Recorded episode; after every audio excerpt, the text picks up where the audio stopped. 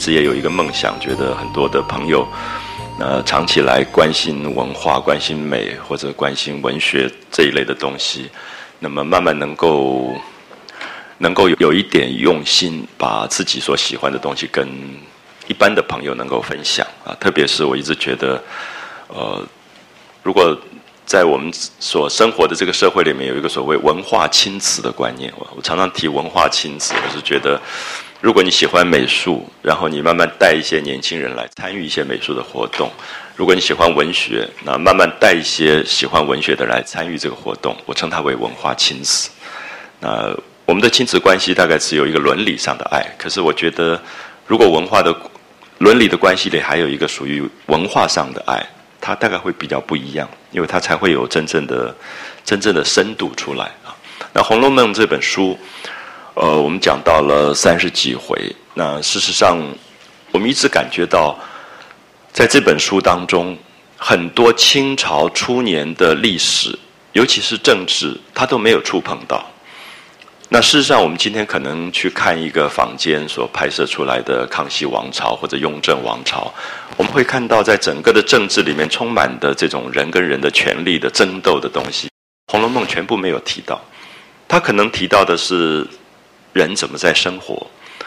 而在一个贾府，我们看起来可能是所谓的富贵人家，是贵族。可是这里面也包含着很多属于另外不同阶层的，像大家会看到刘姥姥，她是从乡村进来的；还有一些丫头。我们今天在第三十五回就看到，她的重点会放在两个丫头的身上，一个是白玉川，一个是黄金英啊。这两个丫头，白玉川是王夫人的丫头。我想大家可能记得前面发生过一个大事，就是关于金钏的故事。不知道大家还记不记得？就是王夫人身边有一个丫头叫做金钏。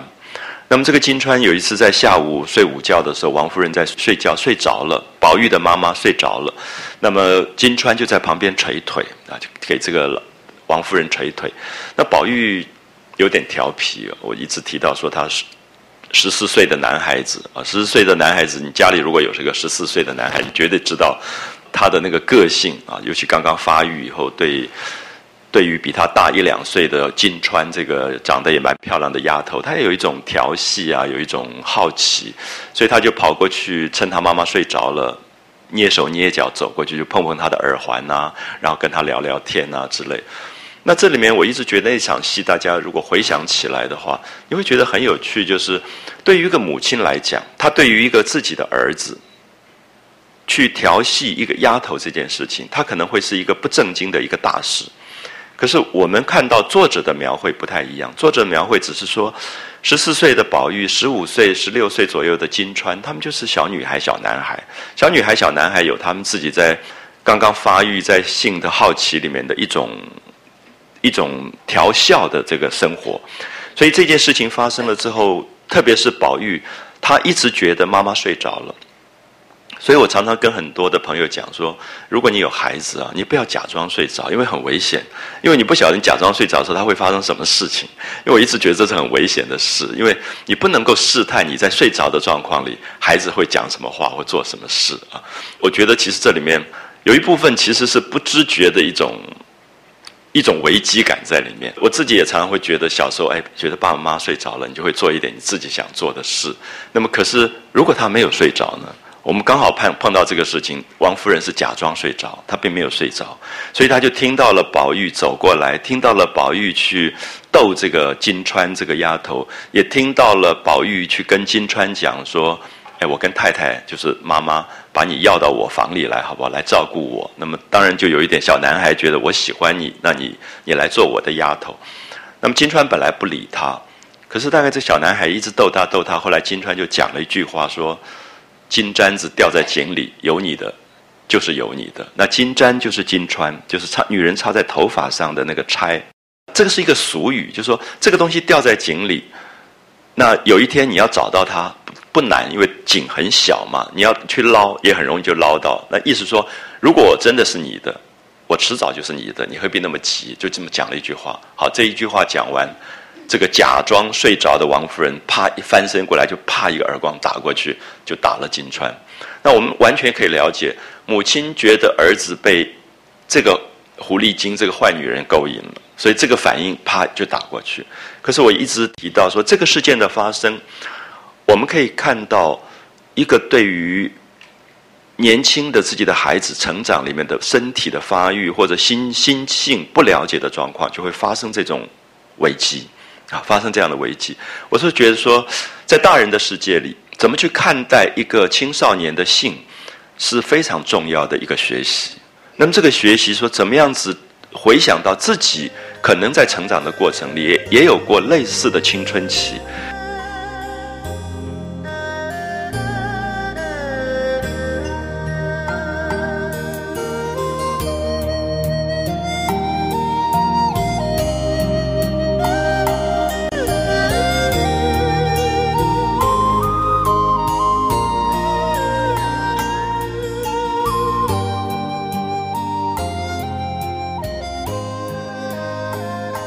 可是，因为我们的青春期在整个的传统礼教的文化里是非常忌讳，大家都不谈的。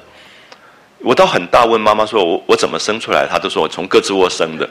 然后她从来不会告诉你真相，所以你其实你对性这个东西非常不了解。可是不了解的状况就产生了一个暧昧的地带，所以她反而是最好奇的。所以也在这样的状况里，这个事件王夫人金川宝玉的事件，我觉得今天在我们的亲子教育当中恐怕还在发生。就是一个母亲忽然知道孩子的一个性的隐私世界的时候，她会觉得大惊小怪不得了。可是这个事情，我自己跟我同年龄的朋友说，你最好小心点。你知道，可能只是十分之一而已。因为我跟我教书的时候，我跟学生很好，他们什么事都告诉我。那我从来不敢把这些事告诉他们的爸爸妈妈，因为他们在他们自己的那个成长的过程里，有他自己一个非常私密的空间。那事实上，你听的时候。你如果稍微大惊小怪，他也不会跟你讲了。所以我一直觉得金川的事件应该作为一个大事件来看，在《红楼梦》当中，尤其这个事件发生，王夫人打了他一个耳光，然后就勒令说赶出去，把这个丫头赶出去。我们家里容不下这样一个一个不正经的女孩子，他觉得她调戏了宝玉。可是我们知道。都是宝玉调戏她，并没有这个人调戏宝玉的问题在里面。可是你也知道，在一个父权的社会里，母亲永远袒护儿子的。你会发现到今天一样，我相信任何一个母亲，在他孩子的这些外遇事件当中，他可能永远袒护他的儿子，他不会从媳妇的角度去思考。所以，我们我想这里面其实小说的好处是它透露出很多人性的东西。那我基本上觉得，我读小说的时候。人心没有绝对的好跟坏，我也不会因为这个事情指责王夫人。可是她非常重要，是她其实是在做一个道德的阅读，而这个道德阅读，看到王夫人最后盛怒之下就赶出金钏，那么金钏跪下来哭，拜托说：“你打我骂我都没有关系，不要把我赶出去。”那我小时候读不懂，我觉得你今天在人家家做佣人。被委屈了，你就走了嘛？你到别家去做。可是我们不了解过去的礼教，金川被赶出去，他是没有活路的。因为过去的保守的社会，或者今天也可能发生这样的事情，在一个保守的社区，这个女孩子被赶出来，所有人就指指点点说她一定做了见不得人的事，不然怎么会被人家赶出来？我们其实不问青红皂白，我们就是一直指一直指，最后金川就跳井死了，刚好中了他自己讲的那句话。金簪子掉在井里，有你的总是有你的。我们看到《红楼梦》常常在讲宿命，因为他的名字叫金钏，刚好是插在头发上的那个金钗，所以他跟宝玉讲的那句话，也没有意想到，竟然是他命运的一个谶语，就说明了他命运最后的一个下场。那么，当然王夫人后悔忏悔，因为王夫人是念佛的人，整天阿弥陀佛的。可是念佛的人最大的不忍是对生命的死亡，那么竟然。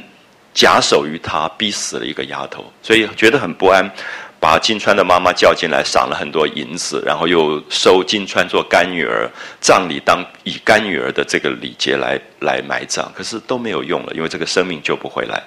那么也因为这样子，这个宝玉就被父亲痛打了一顿啊，因为这个传出就变成奸淫母卑，啊，我们看到四个字也很重，就是说强暴母亲的丫头。所以我们看到这个事件，如果我们看到作者描述的过程，那个夏天午后的事件，怎么会来演变成这么严重？变成外面都在说贾宝玉这个十四岁的这个男孩子坏男孩啊，奸淫母卑，强暴了妈妈的这个卑女。所以我想社会里面有很多的传言，你不知道到最后为什么会越传越变成走样的状况。可是我们可能都不自觉扮演其中的角色。就是金川的死，我常常读的时候觉得我也有责任。如果这个社会里发生这样的事件，让一个人活不下去，我一定有责任，因为我就是那个让他活不下去的原因。可是我们无法自觉这个部分，所以作者真正要讲的悲悯，并不是王夫人每天念阿弥陀佛，而是说你最后看到一个生命死去、受伤、被侮辱，你是不安的，你心里会有不安跟不忍。那么那个才是一个真正的悲悯的开始，所以这是我一直觉得文学了不起的地方，就是文学里面有很多你比较深刻的去读的时候，让你安静下来的力量。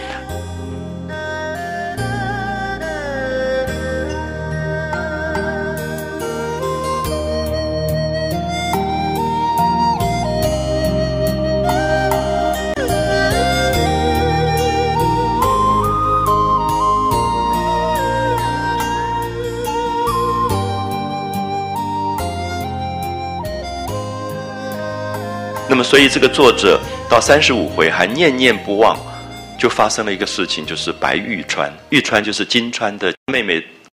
我们看到他们是姐妹，一起被卖到贾家做丫鬟的。然后大家想一下，这一段当中，等一下出来一个主角是白玉川，她的姐姐，没有多久之前跳井自杀了，可她还必须在贾府里面继续做丫头。然后她知道是因为宝玉跟金川的关系，那么这个时候她对宝玉的。感觉是什么？然后刚刚好，宝玉这被打了，躺在床上受伤，不能吃东西，所以大家都讨好他。因为宝玉是所有家里最宠的一个男孩子，就一直问他你想吃什么？我想，如果你家里有个男孩子生病，躺在躺在医院，大概每个人都问他说想吃什么。那宝玉也很奇怪，忽然说我想吃那个一有一次吃过的一种荷叶的那个汤啊。那那个。其实是一个大户人家、富贵人家吃的一种很特别的一种料理跟食品。我们大概会假想说，有钱人家大概每天都是鱼翅鲍鱼。那其实你真正碰到有钱人家，大概都不太吃这种东西的。鱼翅鲍鱼大概只做做汤底而已。我们看到宝玉他们有一次迎接他们嫁到皇宫里的元春回来，就是这个娘娘贵妃回来，所以叫做备膳，准备这个御膳房的这些吃的东西。是用各种的鸡汤，或者是最好的高汤的汤底，然后用一种银做的模子，去用面粉压出小小的像豆子、黄豆那么大的小的莲蓬、菊花，就压出各种花样去下在那个汤里面。那我不知道大家可不可以看到，就是说真正富贵过的人家知道，那个肉他其实不太吃的，那个肉只是煮汤底。我刚刚讲汤底，其实那一碗汤里面都是只有面而已。可是这个面是要用银的模子慢慢压出来，就像豆粒这么大的花小花样。那宝玉忽然想到这个，哎，他很想吃这个东西。大概因为被打伤了，躺在床上也没有胃口，他就想吃一点清淡的这个东西。结果后来王熙凤是管家，那贾母就说：“赶快去做，赶快去做。”觉得好不容易宝玉被打过之后，第一次想吃东西有胃口了，贾母就疼这个孙子。所以你看到《红楼梦》里面讲的全部都是人性。可从人性的角度，没有好或不好的问题。有一天你可以欣赏一个祖母那么疼孙子，有一天你也许会可以了解到一个十四岁的男孩子怎么样去爱恋一个比他大一点点的一个女孩子。那么其实他都是人性，他没有绝对的好跟坏。可在人的世界当中，世俗的世界，最后他会分很多的好跟坏的问题。好，这个等一下就会看到怎么去找这个汤模子。因为贾府的东西太多了，我忽然觉得王熙凤这个人管家之困难在哪里？说宝玉要吃这个东西，那这个东西要用一个模子来压那个面，他忽然就在想：哎，这个模子收在哪里？我们第一次碰到一个问题，就贾府三百个人，每一个人都不晓得有多少东西，可是总管是王熙凤，十七岁的一个女孩子，她永远要记得东西在哪里，她就想这个东西应该是厨具，对不对？所以应该放在厨具的那个部分。她说找厨房的人管，厨房的人就把所有的账册翻翻出来，最后找不到这个东西。后来就想，那会不会在茶房？因为这个东西可能是配茶，是茶食的一部分。好，我们才知道《红楼梦》里面有有管厨房的，有管茶房的。就茶房说也没有，也交上来了。最后在哪里找到？在第三个库房，就是管金银器的，因为这是一个银的模子，三十公分长，就找出来四副银模子。然后薛姨妈就是薛姨妈也是有钱人家大大家闺秀，说我都没看过这个东西，我要看一看。三十公分长，然后每一个一粒大概就黄豆大的一个模子，每一个都雕刻成非常漂亮，等于是一种金属工艺。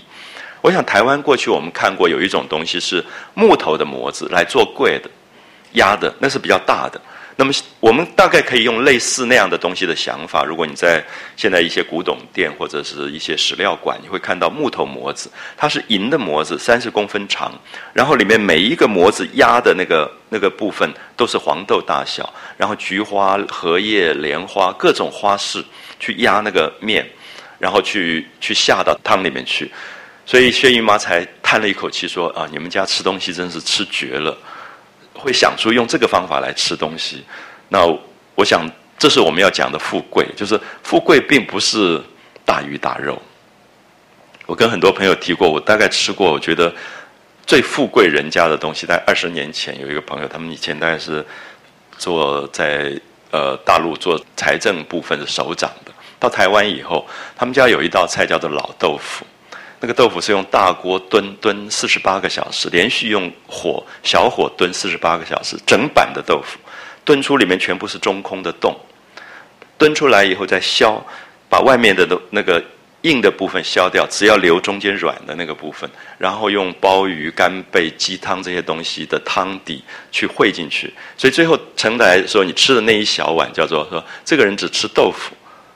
它没有任何东西，只有豆腐。可是我们知道，那个豆腐被煮四十八小时以后，那个中空的洞里面的那个汤汁，全部是最好的料做出来的东西。那是当年的进贡的料理。那我吃的就是外面削下来那一 那一部分。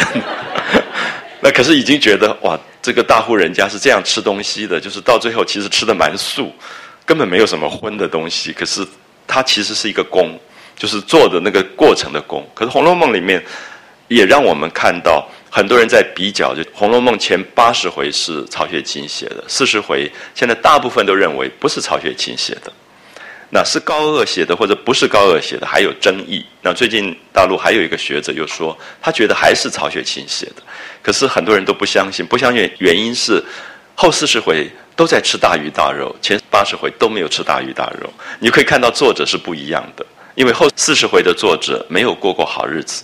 他不知道什么叫富贵，他想象了一个富贵，所以他后四十回常常讲桌上摆了一个什么汉朝的鼎啊、宋朝的玉啊什么。可是前八十回不是，桌上摆的是一个法国的一个钟，它是西洋东西，所以你就可以看到作者是不一样的，因为作者对什么叫做富贵，他的他经验过，所以我们常常会看到“洋”这个字啊会出现在前八十回。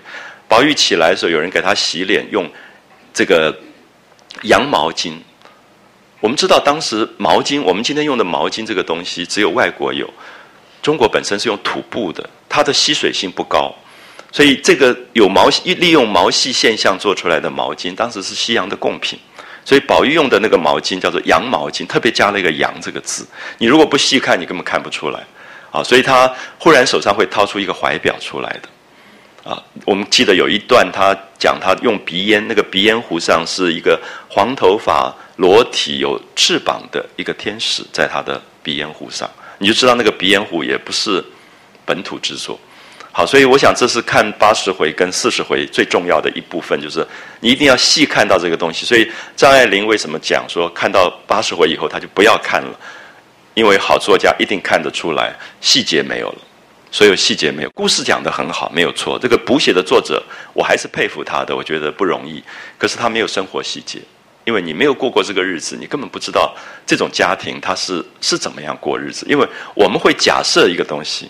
我记得小学的时候，很多人就跟我讲，你知道那个总统他都有一件纯黄金的衣服哎之类的。可是我们小朋友时候很相信，也觉得那才叫做富贵嘛。全黄金的，现在觉得真的好笑要命。可是，在小学一二年级的时候，大家都在讲说，你上总统有一件纯黄金的衣服。所以，想象的富贵跟真实度过的富贵，它是不同的。尤其像曹雪芹，因为他已经到了第四代，这个家族整个大没落之后，他对富贵这个东西，他经验过，他已经有了一个不留恋的那个感觉。所以他在书写的时候，对他来讲，这些东西。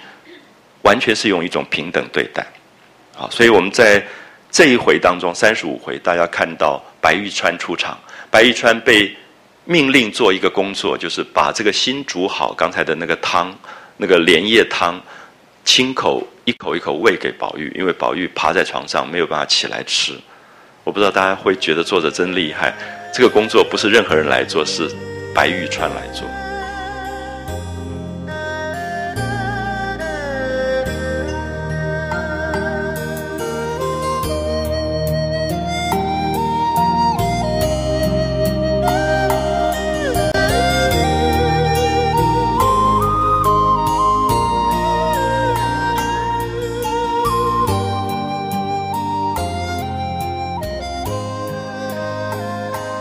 宝玉现在挨打，打成这个样，是因为他的姐姐调情，而这个妹妹现在要一口一口喂这个汤给宝玉。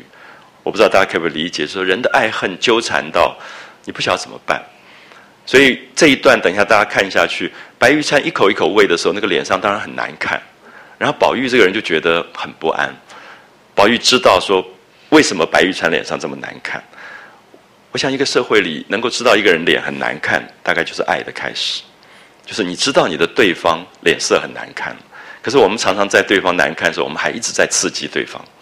我想《红楼梦》里面一直在讲这个东西，所以宝玉就一直跟他说笑话，跟那个白玉川就不笑，就说你喝你吃吧，就吃。结果宝玉就做，宝玉这个小男孩很有趣，他最后就做了一个诡计，他就说烫到了这样。那他是一个丫头在服侍他，可宝玉烫到，他就觉得很不安，说真的烫了吗？我吹了半天，怎么还烫？宝玉说：“你自己尝尝看。”就白玉川就尝了几口。宝玉就是要他喝那个汤的，因为他觉得这个汤好极了。可他希望，他一直在想补偿他自己的罪过。我不知道大家可不可以了解，就是人性可以细致到这种地步，就是我们不太知道一个，就是一个爱这个东西这么容易平常挂在口边。可是你读《红楼梦》的时候，你开始知道什么叫做爱。爱是很多的抱歉，很多的无奈，然后很多。觉得自己的不安跟赎罪，啊，所以他在这里面你可以看到这一段小小的一个事情，可这个十四岁的男孩子特别要白玉川去尝了一下这个东西，最后白玉川好了，就骂他说：“哪一辈子造的孽，真是现世报这样子。”好，其实你会骂一个人的时候，你好了，就觉得说，他也觉得不能怪宝玉。因为本来他就觉得所有姐姐的死亡是因为宝玉，现在他也觉得好像也不应该怪在这个十四岁男孩的身上。我们看到所有《红楼梦》在讲一个冤结起来以后怎么解，其实是是一种释怀啊，可是非常不容易。三十五回是我自己很喜欢的一回，我常常跟很多朋友讲，《红楼梦》阅读到最后，常常会觉得里面最好的部分是。没有大事发生的，我们前面也讲过，第七回也是没有什么大事情发生。这一回也是，就是宝玉躺在床上喝了一碗汤，过一会儿就是袭人去找了一个黄金英。黄金英是谁？婴儿就是宝钗的丫头，她是所有丫头里面手最巧的，就刺绣还有打那个中国结。那么书里面叫做络子，就是古代的这些贵族，他们身上常常要佩玉。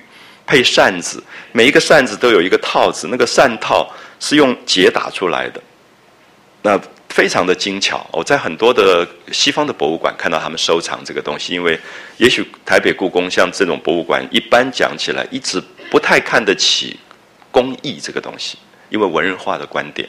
可是我在国外博物馆看到非常漂亮那个葱绿色的细线打出来的一个透空的络子，里面放一把扇子，就是以前男人挂在身上的。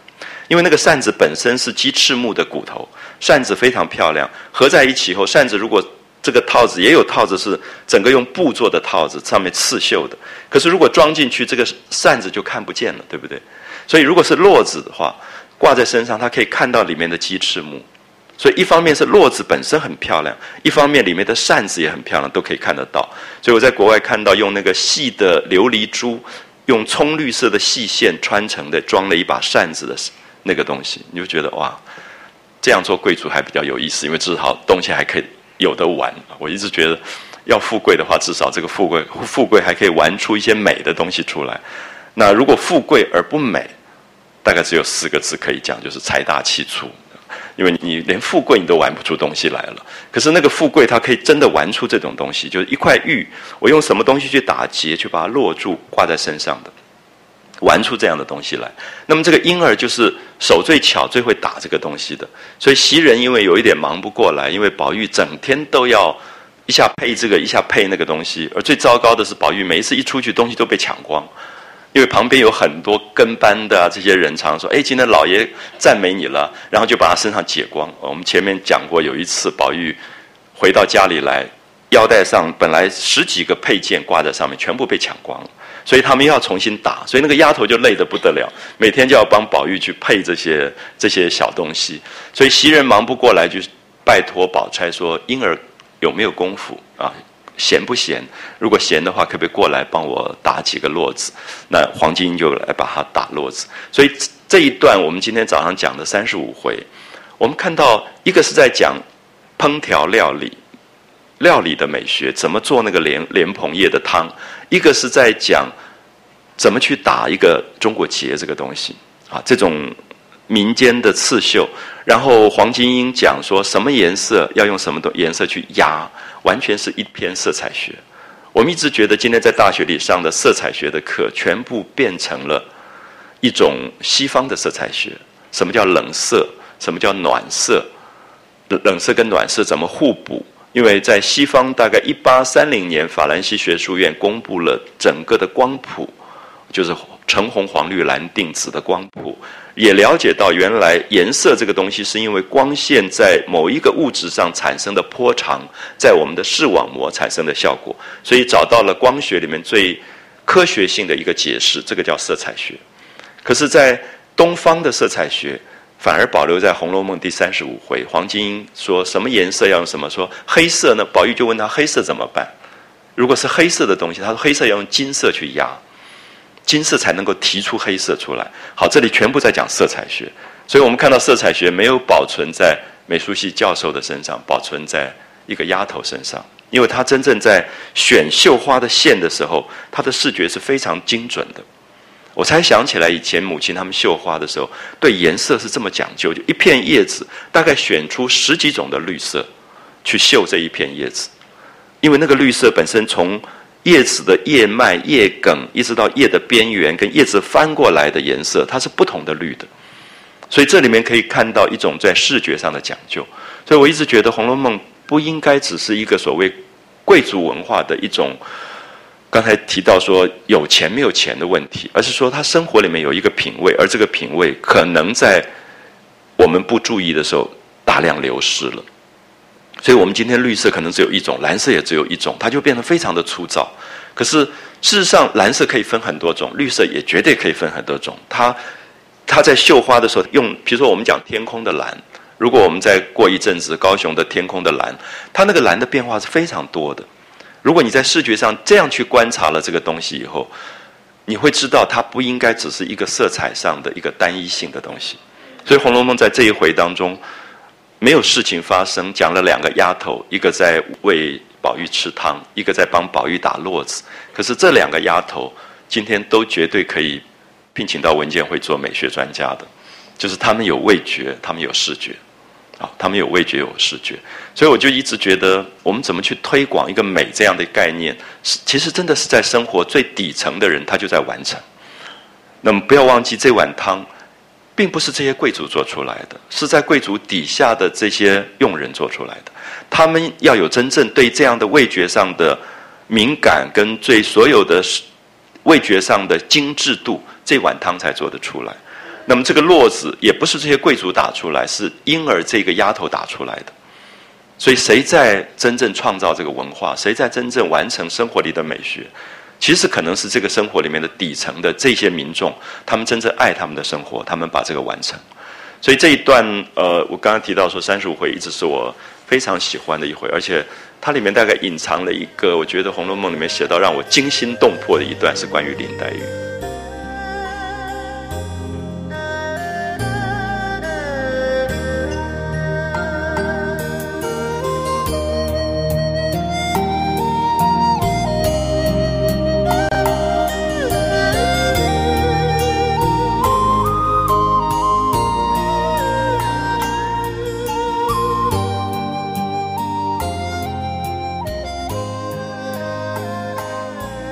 等一下大家看到三十回一开始是林黛玉站在怡红院门口，怡红院是谁住的地方？宝玉，宝玉被打伤了，被打伤了以后，黛玉不是一直想看他吗？黛玉来过一次，后来哭的眼睛都肿了，像核肿的像核桃一样。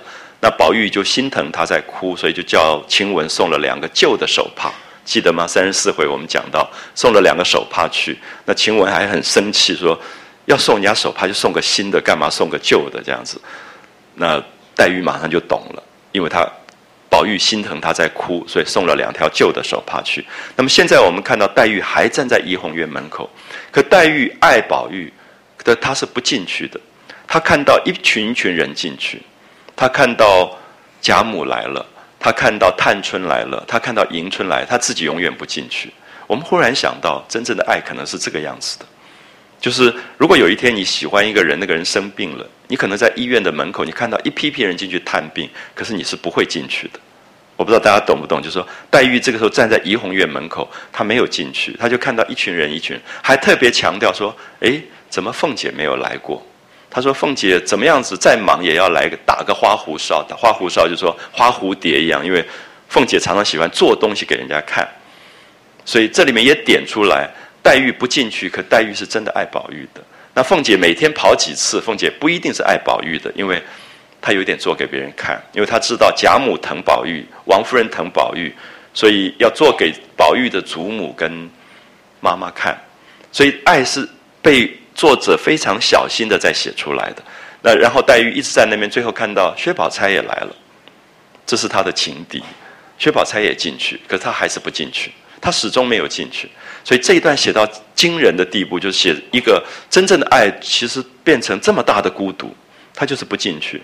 然后他的丫头来了，紫娟来了。紫娟说：“姑娘回家吧，呃，那个帮你煮了开水，那个药也要冷了，赶快去喝那个药。”黛玉身上有病的，可是她说：“我喝不喝药关你什么事？”我们看到这个时候关心她的也只有紫娟。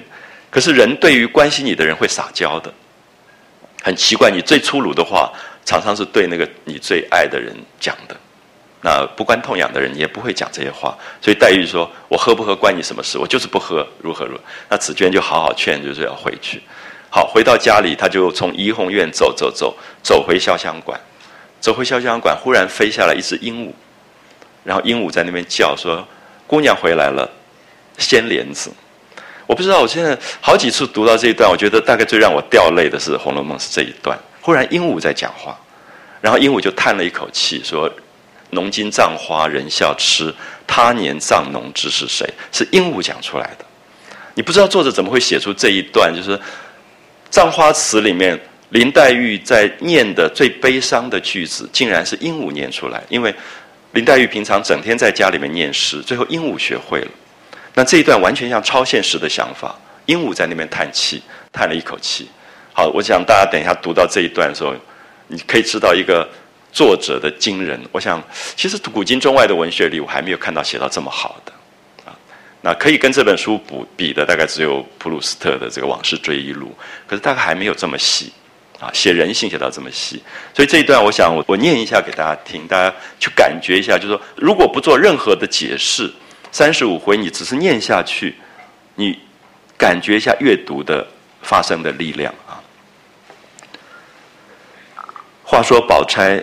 分明听见林黛玉刻薄他啊，就是林黛玉看到宝钗出去，然后说：“你就是哭出两缸眼泪，也医疗不好宝玉的棒疮啊。”所以有点刻薄这个宝钗，因为宝钗也在哭。可是宝钗不是为宝玉哭，宝钗是因为薛蟠，因为他哥哥有点得罪了他，所以他哭。好，话说宝钗分明听见林黛玉刻薄他，可是记挂着母亲哥哥，也不回头。一进去了就走了。这里林黛玉还自立于花荫之下啊，林黛玉一个人站在花底下，远远的看着怡红院，看到李公才啊、李纨进去了，迎春进去了，探春、惜春，所有的人都在往怡红院走过。好，这是我提到，有一天如果你最爱的人在医院，你不愿意进去的时候，你会体会这个心情。你会看到这么热闹，一群群人去赶热闹，可是最爱的那个人反而是在外面，他不进去的啊。那一起一起的散尽了，只不见凤姐来。那黛玉心里就盘算：怎么凤姐没有来看宝玉？就是有事缠住了，一定要来打个花胡哨。好，注意花胡哨就是花蝴蝶的意思，就是有人有人把所有的爱是做给别人看的，叫做花胡哨。可是有一种爱可以深到只有关心，不让对方知道的。这里面完全在对比，就是这里黛玉的爱是最深的，凤姐的爱是最表面的。所以作者并不批评凤姐，只是从黛玉的眼睛看到，因为黛玉太了解人性。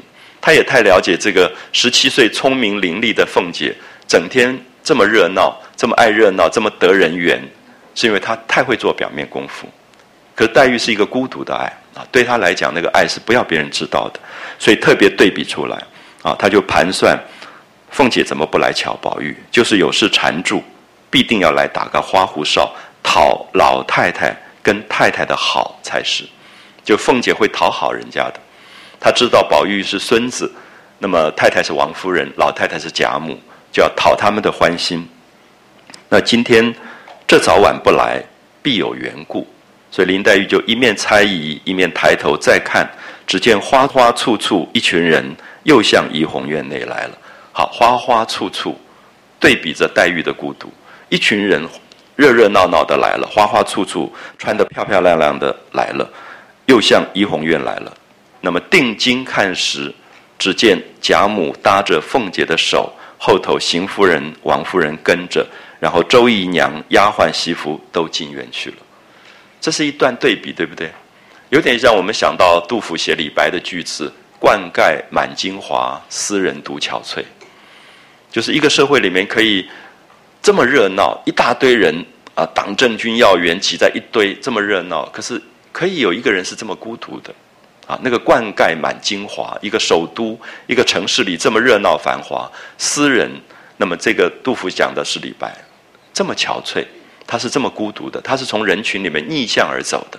那么这里林黛玉在对比出王熙凤为什么不来？因为王熙凤要等到王夫人、邢夫人、贾母一起来，因为对她来讲，爱是一个表演，啊，爱是一种表演，所以她她在表演这个爱。可是黛玉对她来讲，这个爱宁可对方都不知道。好，所以不细看的时候不知道这里面作者全部都在对比这些部分。好，黛玉看了不觉点头。那黛玉太聪明了，黛玉的不快乐是因为她太容易看透人性里面的作假，所以她点头，然后也想到有父母的人的好处，因为黛玉父母双亡，所以这个时候忽然觉得有父母不管怎么样都是好的，因为有人疼你啊，有人疼你，所以早又泪珠满面。那么过了不多久，看到宝钗也来了，薛姨妈也进去了。然后这个时候，忽然紫娟就是黛玉的丫头从背后走来说：“姑娘，吃药去吧，啊，回家吃药。开水又冷了啊，就是紫娟老是在为她煮药，煮了以后黛玉又不吃，没有多久那个药就冷了啊，水又冷了。黛玉就说：你到底要怎么样？只是催我吃不吃，关你什么相干？好，我们看到。刚才提到，你大概对最爱你的人，你会撒娇的，啊，你会讲这种。林黛玉很少跟别人讲粗暴的话，可她永远对紫娟讲这种粗暴的话。那紫娟就笑着说：“你咳嗽才刚好了些，又不吃药。虽然现在是五月天气，到底也该小心一点啊。说天气热，黛玉的身体比较好，病比较好，可是还是要小心一点。”她说：“她就提醒她，从大清早起，你看黎明开始。”你就在这个潮湿的地方站了半天，黛玉从早站到现在，大半天过去，她就是不进去。我不知道有一种爱是这么孤独的，这么矜持的，或者这么这么自负的啊！我想我们大概都曾经有过这样的爱，可是你不见得要别人知道，所以很愿意让别人知道的爱，大概反而都有一点不那么深沉。所以《红楼梦》里面讲到黛玉的情感，是讲到最深最深的，就是从大清早。站在这个地方，这么湿的花荫底下站了大半天，你也该回去歇息歇息。所以紫娟是疼他的，紫娟就提醒他，那一句话提醒了黛玉，才觉得有一点腿酸啊，站了一早上有点腿酸，那呆呆的待了半日，就慢慢的扶着紫娟就回潇湘馆来了。好，我们可以看到作者如何在叙述一个女子的那个孤独的心事。一个十几岁、十三、十四岁不到的一个女孩子，那个心情上的落寞跟孤独感。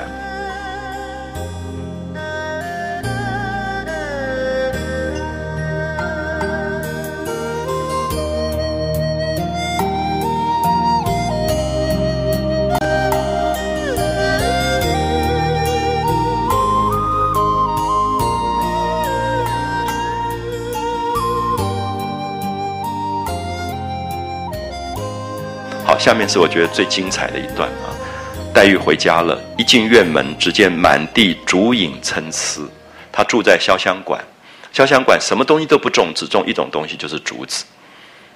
最干净的植物，竹子。那么，在一个文化里面，最重要的君子的象征就是竹子。那这个竹子又是香妃竹，是曾经湘江女神哭过，把泪痕掉在竹子上，成为斑点的竹子。香妃竹，所以竹影参差，苔痕浓淡。那么它的院子里面苔是不少的。我们知道青苔是阴暗处长出来的东西啊。日本有一个西方寺叫做苔寺，全部是养苔的，每天只让二十个人进去观赏，因为人去多了，苔不会长出来，所以苔一定跟孤独有关。那么过去一般家庭不喜欢苔，都是要把苔扫掉的。啊，把苔扫掉，让家里面开朗一点，阳光照的地方不会有苔。可是林黛玉是留住苔的，苔是阴暗的心事，苔也是忧郁的心事。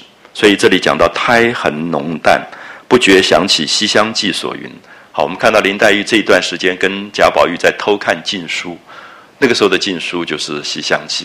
好，我们现在。有小孩子看的禁书，你大家都不知道 A 片之类。那么林黛玉跟贾宝玉那个时候偷看的禁书是《西厢记》，《西厢记》里面讲崔莺莺跟张君瑞私自跳粉墙、爬过墙就发生了性的关系，那是那个年代的禁书，所以他就想到自己像《西厢记》里边讲的崔莺莺，崔莺走在路上讲幽僻处可有人行，最幽暗的地方、最偏僻的地方。都没有人走，苍苔白露淋淋啊！点苍苔，白露淋淋。注意这个淋不是冷啊，三点水这个是淋淋，就是水珠在苔上面叫做淋淋，一滴一滴的水珠叫淋淋啊。点苍苔，白露淋淋，他就想到这两个句子，然后就叹了一口气，讲双文，双文，双文就是崔莺莺的好，他就讲说崔莺莺可以算是命薄的人。可是你虽然命薄，还有双母弱弟，因为崔崔莺莺有一个守寡的妈妈，还有一个弟弟。那林黛玉她自己觉得自己非常命薄，她连双母弱弟都没有，因为她父母双亡，而且是独生女，连兄弟姐妹都没有啊，所以她一直有一个孤独感。所以她说：“家人命薄，我又非家人，何命薄于双文？”啊，就有一点感叹。然后一面想，一面就进到屋子。一面想一面只管走，不妨廊上的莺歌啊，他走廊上养了一只莺歌，看到林黛玉来了，嘎的一声扑了下来，吓了一跳啊！林黛玉被吓了一跳，然后就骂这个莺歌说：“作死！你又扇了我一头的灰啊！”就那莺歌飞下来的时候，可能把屋檐上的灰飞下来了，所以他就骂这个莺歌说：“你作死，扇了我一头的灰。”那莺歌又飞上架去，然后就叫。雪雁快掀帘子，姑娘来了。那雪雁是林黛玉的另外一个丫头，所以我们看到这段文学的描绘是非常奇特的。因为我们都知道莺歌会学人的话，可是我们很难了解一个莺歌这个时候出现，竟然变成林黛玉的某一种心事啊！就是莺歌学到了话，雪雁快掀帘子，姑娘来了。那林黛玉就止住步，林黛玉并没有惊讶，对不对？那表示说，这个莺歌平常常常这样讲话，因为莺歌听到这个话听过几次以后，他就会学，好，所以他就说：“雪雁快掀帘子，姑娘来了。”那林黛玉就手扣在那个架子上，那个莺歌架上，说：“添了食水不成？有没有喂它吃东西？有没有喂它吃水？”我不知道大家会不会觉得，这个莺歌用今天的语言来讲，是林黛玉的宠物。我们有时候很奇怪，我们会觉得，当你觉得人世间的爱这么困难沟通的时候，你会回来跟你的宠物更好。我想今天在都市里，其实很容易看到这个景象，就是人在孤独里，最后其实他爱的是一个宠物。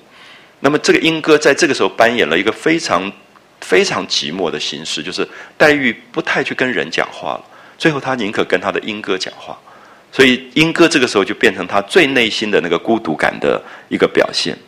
那莺歌就长叹一声啊，最可怕就是在这一段，莺歌竟然叹气了啊。那可是我们知道黛玉是每天在叹气的，所以莺歌大概也学会了叹气。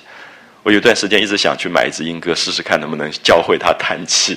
我想莺歌要学叹气大概不是很容易，因为人的叹气是一种声音的表情，可这个声音的表情大概不是那么容易学到的啊。就莺歌就叹了一声气，然后大肆林黛玉数日淤结音韵，淤结就是讲念诗、朗诵、叹气的那个感觉。然后接着就说：“浓金葬花人笑痴，他年葬侬知是谁？”啊，这是我们前面读过的葬花词，在某一个春天，花谢花飞飞满天的时候，林黛玉去葬花。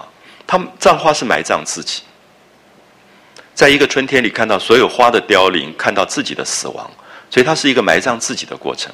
那么，他也不断的常常在自己的房子里念这首诗，而莺歌也学会了这首诗。可这样的一首诗，透过莺歌去念，大概是特别心痛的，因为。我们忽然发现，禽兽会念出人的心事出来了。我不知道大家可不可以理解，就是说这首这个句子，任何人念都不会比莺歌念让你觉得更心痛，因为莺歌几乎在无知的状况念出这个句子。啊，浓金葬花人笑痴，我现在葬花，人家都笑我傻。可是以后去埋葬我的人到底是谁？他年葬侬知是谁？试看春尽红颜落。啊，有一天。春天一定会过完，花一定会老去掉落啊！试看春尽红颜老，便是红颜老死时啊！一朝春尽红颜老，花落人亡两不知。这是《红楼梦》整个黛玉的心事的主题。就她相信一切的繁华到最后，其实什么都没有，不过剩下是一片白茫茫大地真干净。所以《红楼梦》开始推出这个繁华的幻灭性啊。用莺歌来讲出这个这样的话，那黛玉、紫鹃听了都笑了起来。好，注意文学写到最好的时候，其实是啼笑皆非。你看到最感伤的场景出现，可是黛玉跟紫鹃都笑了起来。他们不会难过的，他反而觉得好好笑。怎么鹦鹉会讲这个话？好，这是不得了的一个描绘。就是一个好的文学家，他完全知道最大的感伤其实是带着笑容的。啊，最大的悲哀也是带着笑容的，就是我们讲的啼笑皆非，所以他们就笑了起来。然后紫娟就笑着说：“都是素日姑娘念的，难为她怎么记得了？啊，真不容易，怎么莺歌都记得？我要在大学教书，教学生教半天，他也背不了葬花词。所以后来我就跟他们说，我还是养一个莺歌算了，我干嘛教书？那《红楼梦》里面很有趣，你会发现黛玉的知己最后是这个莺歌，其实。莺歌是不懂他的心事的，可是，在一个不懂的状况里，他才让你心痛。就是这个人唯一可以传送他的句子的，竟然是一只莺歌。可莺歌是在完全无知的状况里在传送。那黛玉就叫把架摘下来，挂在月洞窗外的钩上。我相信这些画面都是真的有实景的。一个作者在写文学的时候，潇湘馆外面是竹林。有一个月洞之窗，然后就把这个莺歌的架子挂在那个圆形的窗的上面啊。那没有经过这个富贵，大概不知道富贵人家的家里其实也就这样，反而不见得是大红大绿，反而就是就是竹子。然后进了屋子，在月洞窗内坐下，那吃完了药，看到窗外竹影映入纱来，满屋内阴阴翠润啊，因为竹子会把光。过滤掉，所以竹子透过竹子进到屋子里的光是一种绿色的光，是一种淡淡的幽静的光，带着竹竹子的脆润的那种光。满屋内阴阴翠润，鸡垫生凉。茶几垫竹子头的垫是我们现在比较少用，其实以前台湾很多很多用细的竹子编出来的一种竹席叫垫。这种垫只有在六五六月夏天在用。啊，现在书里面讲的五月是阴历五月，等于是我们的六月。那那个时候天气热了，所以会拿出垫出来。垫就是代替毯子的，冬天才用毯子，夏天是用竹子编的一种席子，叫垫啊，积殿生凉，黛玉无可释闷啊，心里面这么多的忧愁，这么多的烦闷，可是没有办法可以疏解，就隔着纱窗调逗莺歌作戏，就在那边逗莺歌，然后把素日喜欢的诗词就交给莺歌来念。好，一直到这里，大家都感觉到黛玉一个早上的孤独。她站在花荫底下，看着一群群人进去，可她不进去。她回来了，他也不跟任何人讲话，就跟英哥讲话。那么，一个在这样的孤独的生命里面，他所有的爱的完成，其实最后也是自我完成，跟对象无关，对象无关，甚至他也都不会让宝玉知道。啊，他所有的泪痕，也不过就在宝玉送过来的那一张手帕上。那么最后，他去世以前要把它烧掉，焚稿断痴情。烧掉的那那个手帕而已，所以这个部分，我觉得《红楼梦》你越读到最后，越会发现每一个读者的心里面内在都有一个黛玉的部分。所以我觉得很多人在看《红楼梦》说：“哎，这个人是谁？这个人是谁？”当然，我们个性上有人接近探春，有人接近林黛玉，有人接近宝玉，有人接近薛蟠，有不同的个性。可是《红楼梦》你读久了以后，你会发现每一个人其实只代表人性里面的一个角落。我们在座，有的人黛玉的部分明显，有的人黛玉的部分不明显而已。可是不是没有这个角落的，而这个角落，当你在读《红楼梦》的时候，你自己可能会忽然心里面一惊，就是回想到自己年轻的时候，或者某些时刻曾经如此去有过这样的爱情，爱一个人而完全不去透露的，可以这么洁癖的啊，这样的一个自我完成。那这个时候，我觉得黛玉并不只是一个个人，其实是我们的心事的一个角落。那有这样的角落，也表示说自己的生命里面有一个矜持跟自负的部分。我一直觉得黛玉是最矜持跟自负的，因为自负才会觉得我的爱根本不不要在人世间完成，我可以自己在自己的生命里完成。好，所以我相信这样去读《红楼梦》，你会读到自己的宝钗的部分、黛玉的部分。我相信我们也一定有凤姐的部分，对不对？我们也懂得怎么去讨好人，怎么去花蝴蝶一样飞来飞去。我们不是没有那个部分，所以这个时候不会觉得《红楼梦》你喜欢谁或不喜欢谁，而只是你喜欢你自己心里面的这个部分，跟你不喜欢你自己心里这个部分。有时候连续一个礼拜里面，每天晚上都有应酬，然后你就觉得回来很想养一只莺歌了，因为你觉得好累哦。然后在所有的应酬里讲的话都是你不想讲的。可是我当然知道我有凤姐的部分，我也可以把它处理得很好。连续五天都有酒席应酬，老太太过寿，朋友结婚，小孩子又过满月，所以你就一直去参加应酬。可是你知道应酬里都碰不到人内在最深的东西，所以这个时候会忽然觉得好孤独。那么很想有一天一整天不出去，那么在家里面自己听听音乐啊，或者看看书。那个时候黛玉的部分就出来了。所以我相信《红楼梦》是在讲调配的东西，就是说，凤姐没有凤姐的不好，黛玉也没有黛玉的不好，而是说你自己适当的觉得你在生命的过程里，什么时候你想做做凤姐，什么时候做做黛玉啊？我当然知道，有时候我就决定，好，今天一早起来决定今天大概是凤姐，那就选一件衣服穿了，然后反正今天一定要见很多人的，然后就出去，就照着那些人希望你的样子去讲话，然后你也可以做的很圆满，大家也都很满意，你就回来。可是回来之后。你会忽然想到，哎，廊檐上会不会飞下一个莺歌？然后那个时候有心事的对话。所以《红楼梦》的精彩，在写这些人的时候，都在写我们自己的啊内心世界。好，黛玉这一段念到这里，我希望大家可以感觉到，他抽出来是精彩的一个小短片，啊，跟前面跟后面都可以无关，只是在讲一个十三岁的女孩子的孤独。他的心事的孤独跟某一种自负感，所以下面他就转了，就转到了宝钗。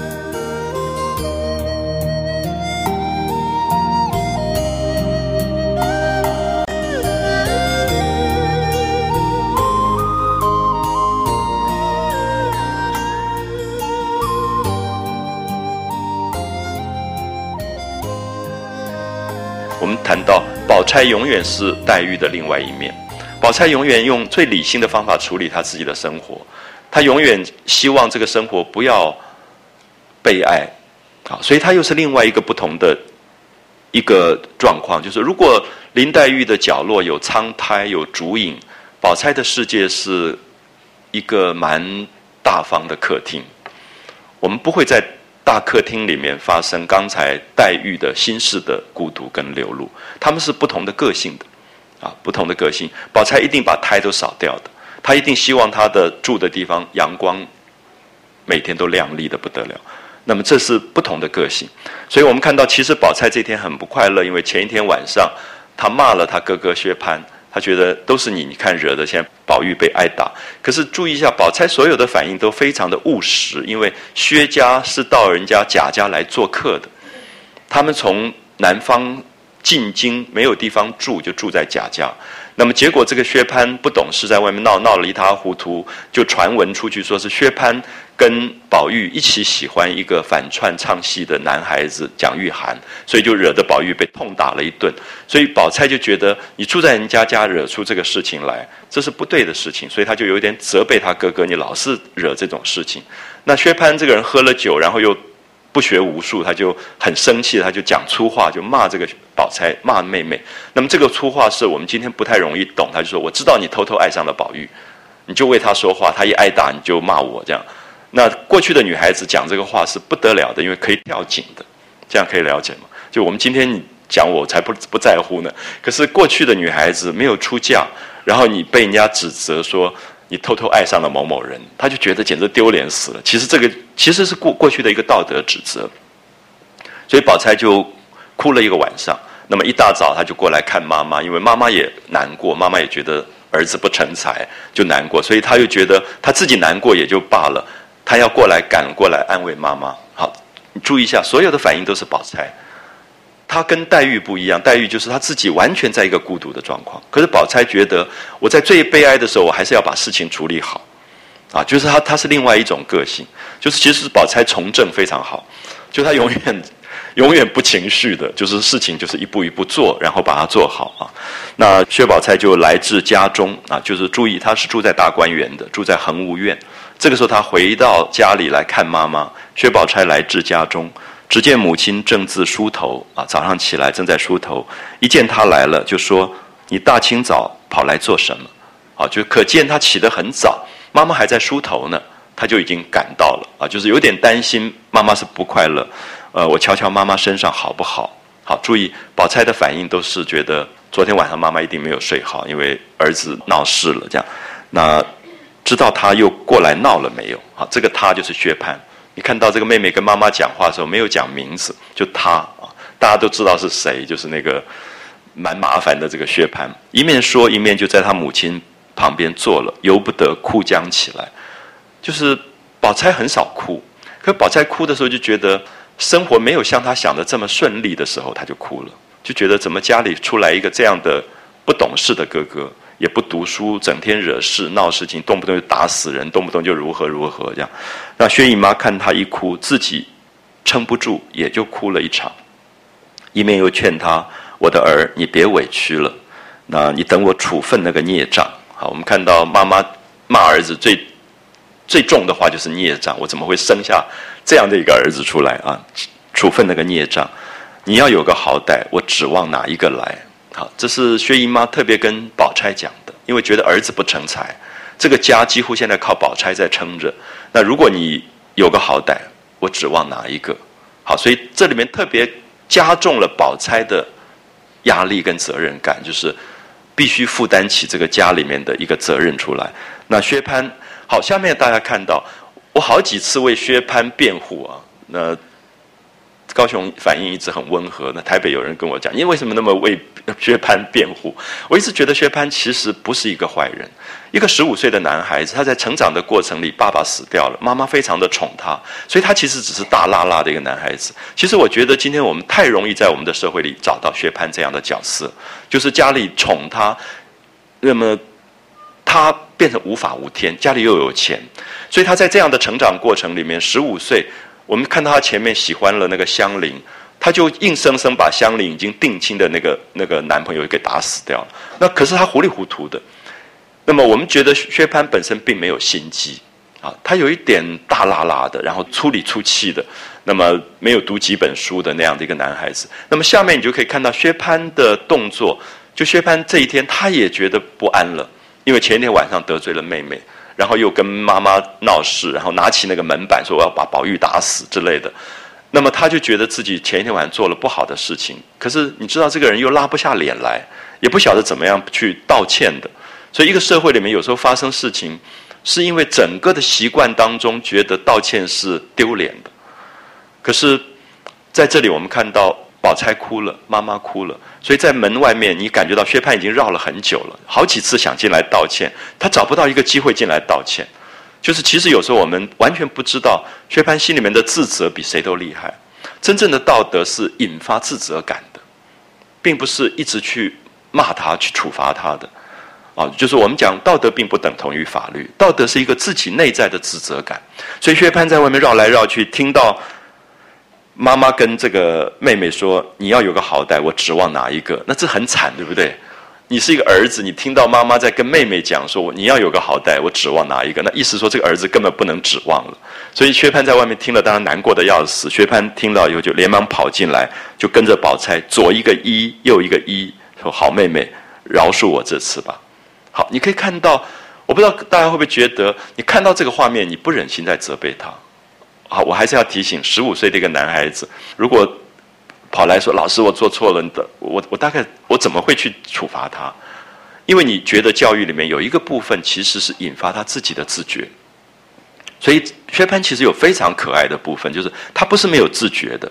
那么这一段特别写到的是薛蟠的自觉，就是我们总觉得薛蟠是一个无法无天的一个男孩子，可这一段很清楚，他在妈妈妹妹面前，他在自觉，他有一个不安，他也有一种忏悔。虽然啊，不要忘记，隔几回以后他又乱来了。”可是人性本来就是这样子，人性哪里有自觉以后，马上就全部都好了啊！我我觉得人性本来是每一分每一秒的自我检查，所以他不是那么单纯的。可是不要忘记说，我们常常说，你看他讲过以后，他隔几天又又乱做事了以后，我们就认为他不可能自觉，也就再也不给人性机会了。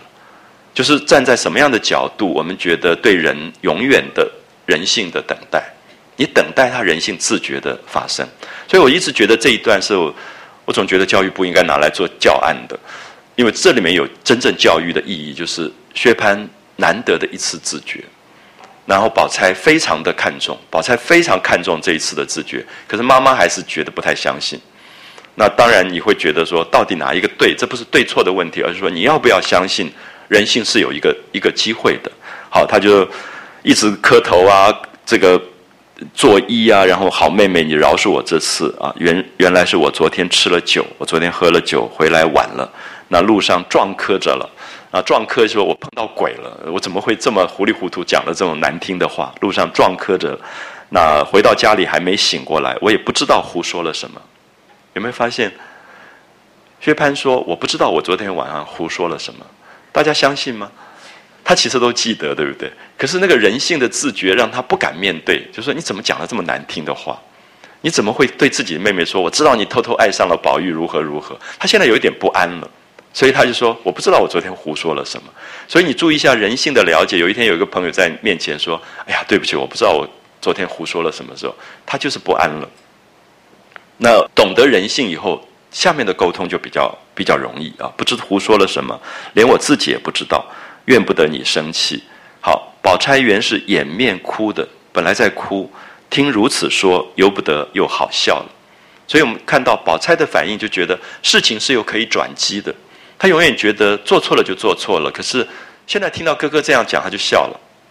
好，就是她其实非常务实的个性，她永远不去追究前面的问题，说你昨天讲什么话，你对不起我，他可以大闹一场，对不对？可他不是，他说。他就笑起来了啊，然后就低头向地上呸了一口，说：“你不用做这些相声。”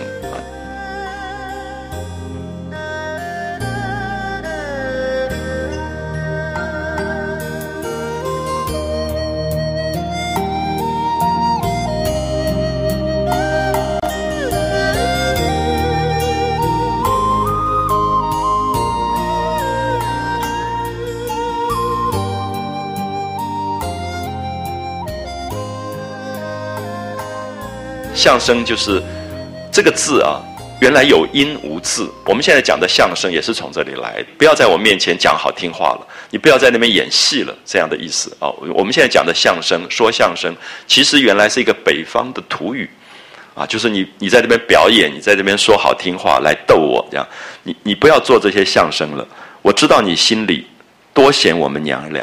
好，你看到宝钗的厉害，宝钗就知道薛蟠其实外强中干，就这种人讲话粗粗大大的，可是心最软了。所以他就说：“我知道你根本就是嫌我们两个啊，嫌妈妈，嫌妹妹，就是想赶快把我们摆脱了。”那薛蟠一听到这种话最难过，因为他是一个大男人。他其实什么事都办不了，可他就觉得门面上他要是一个一家之主的那个感觉啊，他所以宝钗就说：“我知道你心里多嫌我们娘两个，也是变着法叫我们离开你，你就心静了。”好，薛蟠听说以后，连忙就笑着说：“妹妹，你这话从哪里说起？这样我连立足之地都没有了。那妹妹从来不是这样多心说歪话的人，啊，就是宝钗一向做事大大方方。”不太猜测人家的心机，也不太有扭扭捏捏的这些东西，所以薛姨妈就骂了这个儿子说：“你只会听你妹妹的歪话，你昨天晚上说的歪话，难道就应该不成？当真你是发昏了这样。”所以妈妈就骂了这个儿子。可是我们注意一下，在现在的对话的过程当中，你会发现事件都过去了，就是任何一种冲突有这样的对话开始，它就已经过去了啊！我不知道大家可不可以理解，就是说，他就。心里面要讲的话讲出来了，啊，就这个妈妈说，你就会听你妹妹的歪话，你知道你昨天晚上讲了什么歪话，啊，你真是发昏了，这样骂他。那薛蟠就说，妈妈也不要生气，妹妹你也不要烦恼，从今以后我再也不跟他们一处吃酒闲逛，如何？好，这是薛蟠前一天晚上薛宝钗劝他的东西，就是说，我不认为。你一定说了什么话啊？就是宝钗非常非常的务实，宝钗也非常的理性。她认为宝玉挨打，大家都认为外面是因为薛蟠去告状，因为薛蟠喜欢那个男孩子，宝玉也喜欢蒋玉菡，所以他两个人有点争风吃醋，最后就告状，然后害得宝玉挨打。其实宝钗始终不见得相信这句话，可是宝钗跟他说：“你整天跟这些人混在一起，你没有说，别人也认为你说了。”所以他劝他不是说你说了没有这句话，而是说你可不可以不要老跟这些人在一起，因为这里面都是是非。所以你就是没有说，别人也会认为你说了。就是希望说你好好读读书，你跟一些比较上进的人在一起，你跟这些人整天混在一起，你怎么可能摆脱这些事情？好，所以我们看到宝钗所有的分析，他都比较清楚。所以这个时候薛蟠就用这样的一个劝谏，表示说我接受了，说我以后不跟他们一处吃酒闲逛，如何？那宝钗说：“这不明明白过来了吗？特别注意这句话。好，你你下次可以反映一下，就是说你在这种时候，你会不会赞美这个人？因为我相信百分之九十五的人，尤其今天在台湾，大部分人说我才不相信你讲的话。可不可以了解？就宝钗说：‘哎呀，你总算明白过来了，你这样不是好了吗？’好，其实你会发现说，我们自己在帮助对方往正常健康的方向走。”还是说我们阻止跟拒绝了他的健康？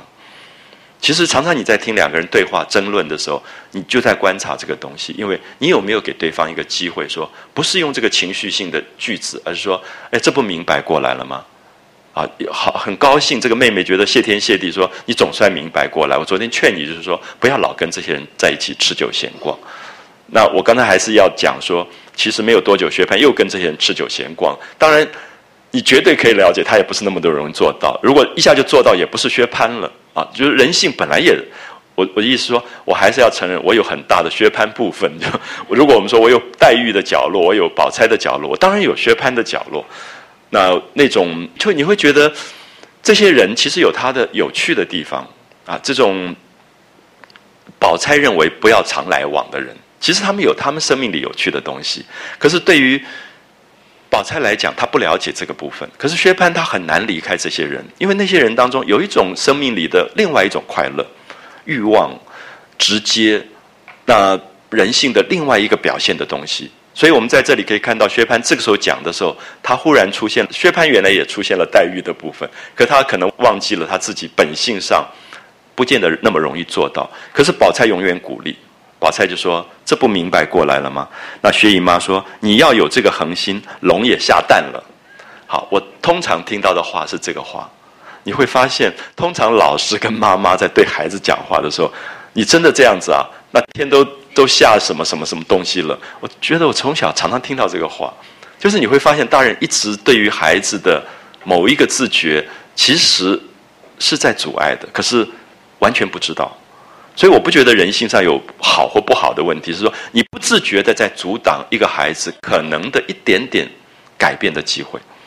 那龙都下蛋，那就是不可能了。那你给他机会了吗？所以有没有发现宝钗的反应跟妈妈的反应这么不一样？好，所以西方的启蒙运动最后一直希望宝钗这个部分慢慢多起来，其实它就叫做理性，它很清楚就叫做理性。可是薛姨妈的回答很妈妈，对不对？可是妈妈就是我疼你，反正疼到底了，你就是坏我也疼你。可是你说你要改好，那龙也下蛋了，我也不相信。这个非常妈妈的语言啊，所以我一直最近想编一本书，叫《妈妈的话》。其实我觉得母亲的语言是非常有趣的，就是因为她在爱当中，她常常觉得那个语言是可以不要理性的。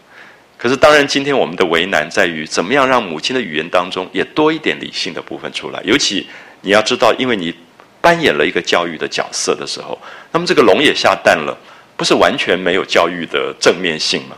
啊，就是。这个这个薛姨妈的反应，可是好小说在于你都看到了，宝钗的话也看到，薛姨妈也看到。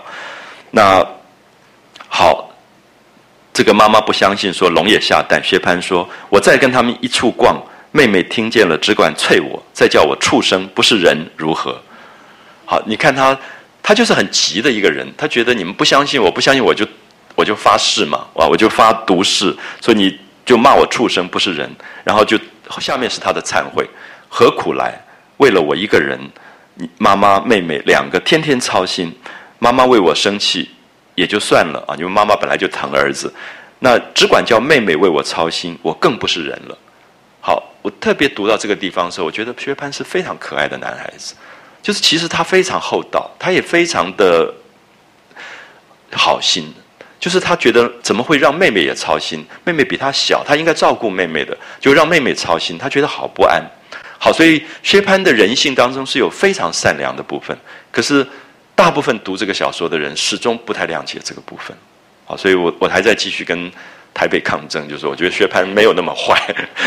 我在台北上《红楼梦》的时候，有几个常常跟我说，就他们觉得薛蟠很坏，我在老在替他辩护。我说我我碰到过比薛蟠更难弄的孩子。可是其实没有那么坏啊，所以我一直觉得薛蟠今天读《红楼梦》应该拿来作为一个很重要的角色来看。好像你看他下面讲的话，他现在父亲没有了，父亲已经死了。那我是一个家里面的男孩子，我不能孝顺妈妈，多疼疼妹妹，反而让妈妈生气，又让妹妹烦恼，我真的连个畜生也不如了。那如果有录音机，这句话应该录下来，对不对？然后常常放给薛蟠听。那你觉得这是人性的自觉？他在这一刹那非常非常的自觉，他觉得爸爸死了，那我是一家之主，我是一个男孩子，我应该要撑起这个家的。那我怎么不能孝顺妈妈，又不疼疼妹妹？我真是连畜生也不如。那么口里说着，眼睛禁不起滚下泪来，他也哭了。那薛姨妈本来不哭，听他一说，勾起伤心的事，也哭了。好，宝钗这个时候你看到她反而就强笑道。就骂薛蟠，你闹够了，你现在又来招妈妈哭了，有没有发现宝钗永远理性？这是很少有的一个十四岁女孩这么懂事，啊，所以她的成功当然有她的道理。就到最后，大家觉得这个社会还是要多一点宝钗，因为她把事情都处理得漂漂亮亮。可是不要忘记，我们现在光是现在读到的半回三十五回，你看到了黛玉的孤独，你看到了凤姐的热闹。你看到了宝钗的大方，你看到了薛蟠无法无天里面的自觉、人性自觉，这四个东西我们都会有，我们内心世界都有。所以我觉得应该自己在读《红楼梦》的过程里面，随时检查我的薛蟠在哪里，我自己的黛玉部分在哪里，我的宝钗在哪里，我的凤姐在哪里。那我相信每一个人只是偏向的多少，这些部分都不会没有。啊，都不会没有。然后你自己慢慢知道怎么去平衡这几个东西，啊，就是薛蟠如果是一个本能跟欲望，黛玉刚好是一个完全升华出来的一个孤独的自我个性。那这两个东西只往一个东西发展都非常危险。那有的人完全单一在薛蟠世界，有的人完全单一在林黛玉世界。也许这两个东西彼此产生了对话，才构成一个伟大的小说，也才有伟大人性的一个一个可能。好，所以这一段其实没有任何事发生，可是讲的东西是最多的。那大概也是《红楼梦》几回当中篇幅最长的一回。那我们休息一下，我们再来讲下半回。我们看白玉川怎么喂宝玉吃东西，黄金英怎么打那个玉的络子。谢谢。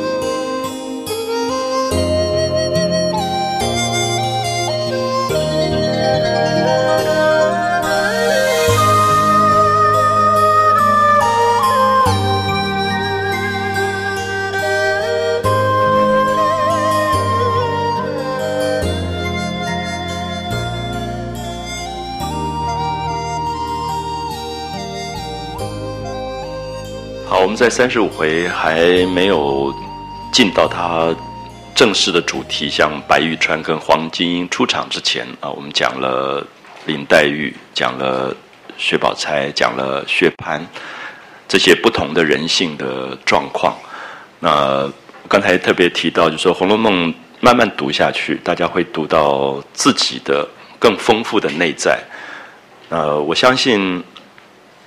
以自己来讲，我觉得凤姐的部分或者宝钗的部分，很多人都会看到，就是怎么样去懂得跟别人相处，怎么样在一个热闹应酬的场合里让大家都开开心心，怎么样在大家情绪的时候能够有稳定的作用，这些是凤姐、宝钗的部分。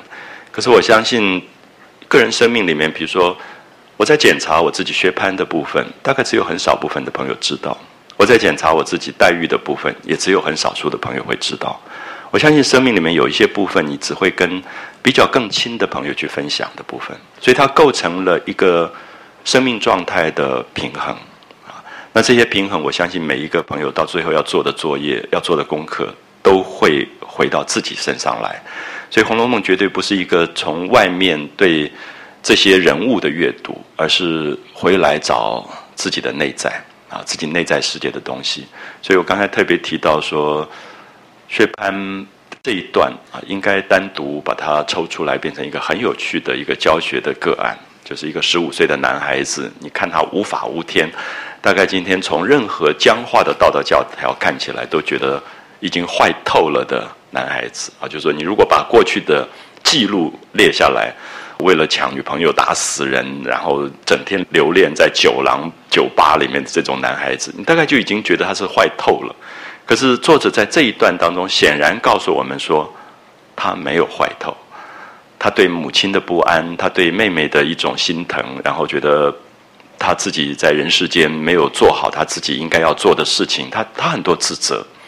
那我们怎么样去了解这个自责，或者说给这个自责一个机会？我相信非常重要的事。而薛蟠其实是有点傻乎乎，因为真的是不太读书的人啊，所以他的问题是出在这里。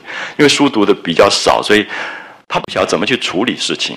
那他知道他对不起妈妈了，也对不起妹妹了，可是他就要抱歉，要去补偿，他也不晓得怎么补偿，他就一直看宝钗，宝钗脖子上戴了一个黄金的项圈，他说：“哎，妹妹，你这个黄金项圈已经旧了，我帮你去砸一砸啊。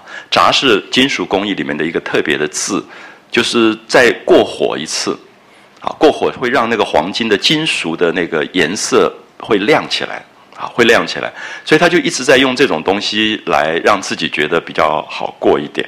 可是我们知道，宝钗需要的不是这个东西，所以有时候我们会觉得，我们还是应该在这个事件里看到宝钗的好意，或者是薛蟠的好意，就是他们彼此之间兄妹闹过事情，闹过意见。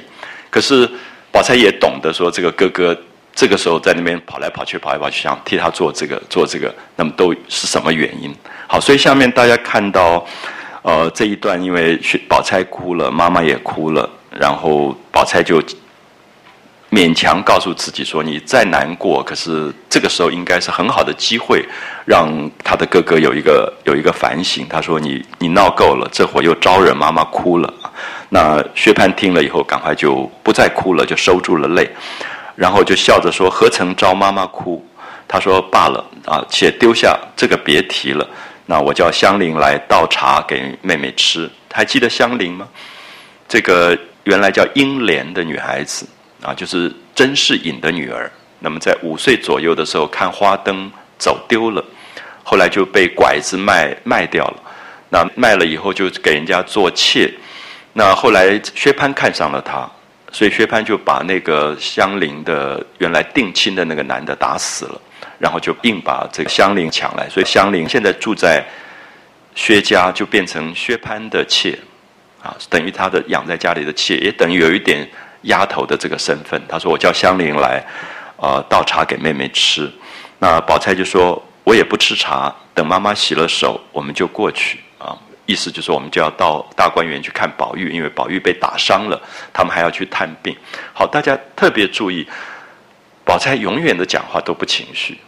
就是这个薛蟠有点要讨好妹妹，总觉得他对不起妹妹，说：“哎，我叫香菱来帮你倒个茶。”那他就讲不吃茶。我们永远在这个时候注意我们自己会有什么反应，就说我才不要吃你的茶。我们常常听到这一句话，就说你昨天气了我，我现在还喝你的茶，你马上就发现他又变成一个争议的开始。可他永远说我不吃茶，我就跟妈妈洗了手，我们就要过去过去那边。你看他的话永远是当下的。他没有追究前面的情绪，可这个非常非常难。就是你如果用来检查自己，你就会发现，我们心头上有气的时候，那个气可能还是前年的，还不要讲昨天晚上的。他永远回答的时候都不是持平的。所以当薛蟠说：“呃，我叫香菱来给你倒茶喝的时候，我们看到有多少人会说：我才不要喝你的茶，你昨天气了我。可是他就说：啊，我们不吃茶，我们洗了手就过去了。这个就是一个我讲的持平，其实非常非常难。”就是一个社会里面，我们会发现，如果都能够是如此的活在当下，大概他很多事情都会解决了。可是所有的气都不是当下，是过去的，所以你就变成纠缠不清了，也讲不清楚。因为每一个人都有委屈，每一个人都还记得十年前的委屈、五年前的委屈、三个月前的委屈、两天前的委屈，这些委屈的累积，使他都没有办法在当下和解。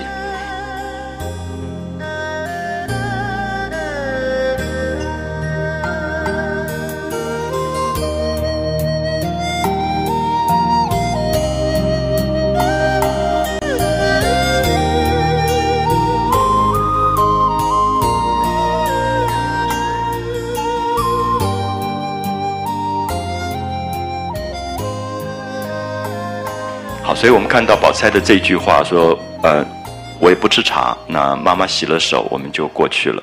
那薛蟠当然觉得不安，薛蟠总觉得要表示一点什么。我们就觉得，我们如果对不起一个人，良心不安的时候，我们总觉得找一点事情来表现。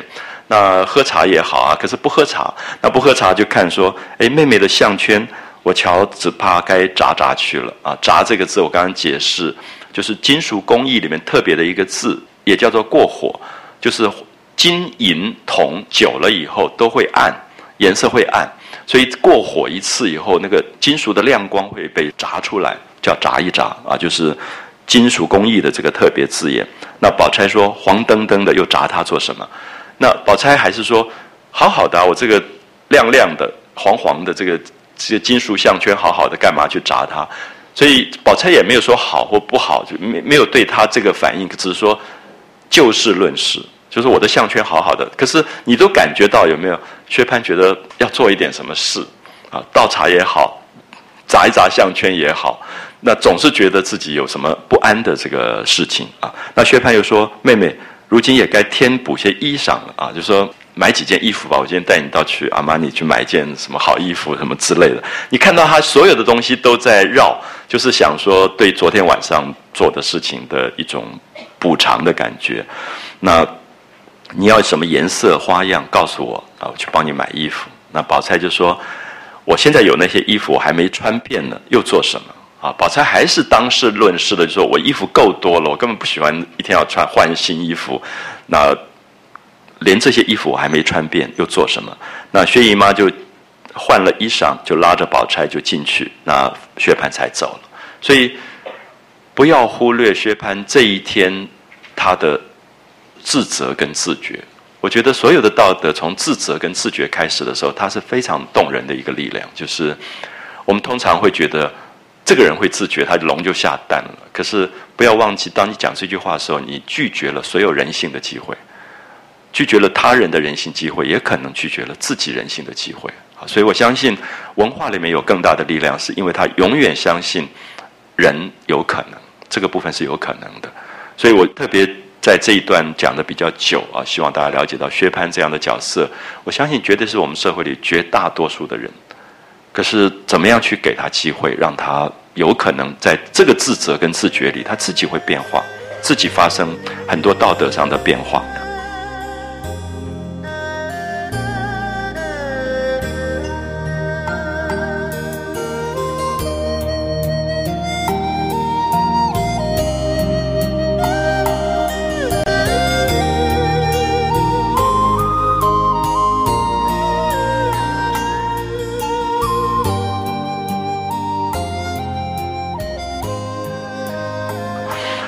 看到这一段结束，他们就进到大观园去看宝玉，然后到了怡红院，有没有发现时间怎么接吗？记不记得黛玉站在门口？还记得那一段吗？黛玉站在门口，看到宝钗跟薛姨妈进去了，所以以电影的蒙太奇手法来讲，现在刚好接起来了。就你看到宝钗跟薛姨妈进去，所以作者的书写方法非常像电影，它是几个事件同时在发生的。啊，几个事件同时在发生，所以黛玉站在树底下的时候，宝钗他们还在家里面，还在跟薛蟠他们讲话。等到他们说“哎，我们要去”的时候，黛玉还站在那边，看到他们进去，黛玉才走的。好，这样子大家可以了解，如果你在现场有几个摄影机的话，这几个摄影机在拍不同的场景，最后把它剪接在一起，就是蒙太奇。好，蒙太奇的手法，我不知道我讲的清不清楚啊？就是。他们到了怡红院，然后看到报下里外回廊有好多好多的丫鬟老婆站着，就知道贾母他们都在这里。所以贾母来了，所以现在时间点是贾母、王熙凤他们进去，薛姨妈刚刚到。所以林黛玉不是看到他们进去，然后在那边感叹吗？后来又看到薛姨妈进来，她就想说呀，有父母真好之类的，然后才回家。好，所以我们看到这里有一点是讲完黛玉去跟莺歌。讲话念诗，现在又接回去了，又接回到那那一段去。好，好，就宝玉就躺在卧榻上，等于是一个加护病房这样。那薛姨妈就问他有没有好一点啊？打过了以后，现在棒伤好一点没有？宝玉忙欠身，欠身是因为他躺在床上不能起来，因为他整个上次我们讲他从臀部一直到小腿全部被打烂掉了，所以父亲这一次对他下了毒手，所以他根本不能动。啊，躺在床上，他就欠身，就是勉强的想要，因为礼貌上薛姨妈到了，他应该要去行礼的，可是现在他没有办法行礼，那口里答应说好些了啊，然后你看他这么客气，只管惊动姨妈姐姐，我敬不起，我当不起，就是这是大户人家的教养，对，十几岁的小孩子，可是人家来看你的病，你会觉得我当不起，因为你是长辈，薛姨妈姐姐怎么一直来看我的病？啊，觉得经不起啊，那薛姨妈赶快扶他睡下，然后又问他想要什么，就告诉我啊，就是你看病的时候都会这种关心。宝玉笑着说：“我想起来，自然跟姨妈要啊，就是有一点谢谢这个姨妈的意思。”那他自己亲生的妈妈王夫人又问他想吃什么吗？就是因为打伤了以后一直没有吃东西，记不记得前面王夫人特别叫袭人带回去玫瑰露？玫瑰花做的那个香精，调了一点点，然后让他喝了一点，他大概就是胃口才慢慢开了。所以作者也是一步一步来的，好像完全知道病人那个胃口是怎么样状况。所以今天大概是第一次，宝玉想吃一点东西了，王夫人就问他说：“你想什么吃的？那等一下给你送过来。”宝玉就笑着说：“也不想什么吃，就是那一回做的小荷叶莲蓬的汤还好。”啊！忽然想到那个汤，然后那个汤里面的小荷叶跟小莲蓬做的那个面食，那凤姐在旁边笑着就说：“你听听口味，不算高贵，只是太磨牙了。”好，这里意思说这个东西不是什么山珍海味很难找到的东西，什么熊掌啊、驼峰啊，不是这种东西，不算高贵，可是这个东西做起来麻烦啊，所以只是太磨牙了。巴巴的想这个吃啊，就是说凤姐很聪明。凤姐因为她是一个管事的人，所以她永远觉得哎呦这个东西好麻烦。那么因为麻烦，所以她如果做出来，才表示她有功劳。这样可以了解吗？就是当花胡哨的意思是这个东西，她永远懂得在人世间自己的重要性被了解。啊，所以贾母在旁边就一连声的说：“赶快去做，赶快去做！”因为那个老祖母终于看到孙子想吃东西了，就非常高兴，说：“赶快去做。”那凤姐就说：“老祖宗，你别急，我想一想，这个模子谁收着？因为凤姐知道这个汤要做出来要有模子。”她就想着，哎，模子放到哪里去了？因为不管家的人根本不知道这个东西怎么做出来。要是我，我也不会知道。所以她就想说，这个模子放到哪里去了？就回头吩咐一个婆子去问管厨房的要。就是第一个想到说，应该在厨房里吧？就到厨房。那个婆子去了半天回来，管厨房的说，四副汤模子都交上来了。就上次做过汤以后，模子都已经交回库房了，所以不在厨房里。啊，不在厨房，所以这第一个没有找到。可是作者很聪明，借这个东西在讲这种大家族的管理的复杂度。啊，就是我们一般的家里哪里会复杂到这种程度？可是专管厨房的，专管什么的。凤姐听了，想一想说：“我记得交给谁了？多半在茶房里啊，可能跟茶房在一起。”一面又派人就去问管茶房的，就茶房回答说也不曾收，说最后还是管金银器皿的送了来。所以第三个管理的库房是金银器皿，因为这种银模子本身大概是贵重金属，所以大概又有一个专门的库房是转金银器皿的。所以我不知道大家记不记得上次唐朝的一个展览在高雄展的时候，可能大家看到那个装药的罐子、银的罐子上面都有毛笔字写“几两几两”，因为怕当时管这个宫里的东西的人偷换，就是把一个银的东西偷出去变小了，就是金银本身是贵重金属。所以，所有的这种管理上面都会注明这是多少两。有一个不知道大家记不记得，大唐世界展览有一个碾茶的碾字，就是把茶叶碾的，那个是银鎏金的，所以上面也有磕出来说总共是多少两。所以，因为当时常常会管理不周的时候就被偷换掉，啊，可能把少了几两就偷换掉。所以，管金银器皿的送了来，那薛姨妈就接过来看一看，啊，就是。我们特别注意讲说，《红楼梦》里面有四个大家族：薛家、史家、贾家、王家。所以他用薛家的薛姨妈来衬现出贾家不得了的声势，因为薛姨妈是皇商，是替当时的皇家掌管所有的采办的，啊，就是买东西的。所以他什么都见过，结果他都觉得这个东西好像他没见过，所以衬托出贾家吃饭的那个讲究。薛姨妈就接过来瞧，原来是一个小盒子，里面装着四副银模子，银的模子，每一个银模子有一尺多长啊，一尺大概是现在三十几公分，一尺多长，一寸见方啊，一寸见方。所以你大概可以看到非常小，就是每一个模子里面刻出一个小模子出来。那么上面凿着有豆子大小，有的是菊花，有的是梅花，也有莲花的，也有菱角的，一共有三四十样的花样子啊。就说一压压出来的话，可以有三四十样的这个小的这个面团的花样，打得十分精巧。所以薛姨妈就跟贾母、王夫人笑着说：“你们府上真想绝了，吃碗汤还有这些样子啊，就是一碗汤可以这么讲究。”所以这是刚才我们提到说，富贵人家的讲究其实并不在山珍海味，因为那个对他们太容易，反而是手工啊，就是那个手工上的细腻的这些这些东西。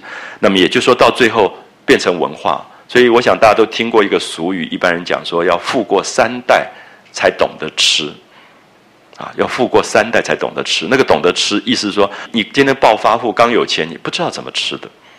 可能就以为大鱼大肉叫做吃，我说富过三代才懂得吃，是因为吃变成文化，那个料理本身变成文化。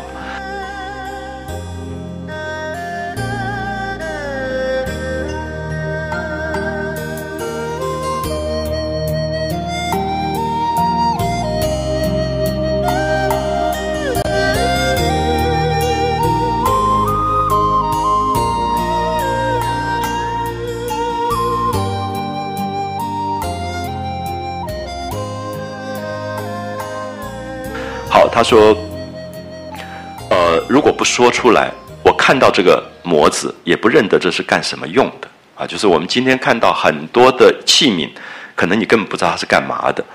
那凤姐就不等人说完，就笑着说：‘姨妈哪里知道，这是旧年备善他们想的法啊。’备善，记不记得？”贾家曾经迎接他们嫁到皇宫里的贵妃回家，这叫备膳。因为“膳”这个字特别指的是皇宫里要用的吃的东西，叫膳。备膳，啊，就是家里面要接待皇亲的时候才会用到的备膳。因为我们知道曹雪芹家族曾经好几次接驾，就是康熙皇帝南巡的时候是住在他们家的，所以他们有过备膳的经验，就是替皇帝准备吃的东西，不是。普通人家就非同小可，你要非常复杂的做出那些，又不能让皇帝骂说你们民脂民膏这么大吃大喝，所以做出那一碗汤觉得都是素的，啊，所以要讲究，可是又不能贵，又看起来不贵啊，其实这个很费事的这些东西。那他是旧年备膳，他们想的方法，不知弄了些什么面印出来啊？什么面？就是说他也不太懂。不晓得是玉米面，或者是大麦面、燕麦加了什么东西，或者绿豆面，然后压出这个模子啊。所以凤姐本身也搞不清楚，因为这个可能更专业到应该是餐饮学校里面研究的东西了。就是什么面印出来，那么借点新荷叶的清香，就煮这个汤的时候，里面下一点新鲜荷叶。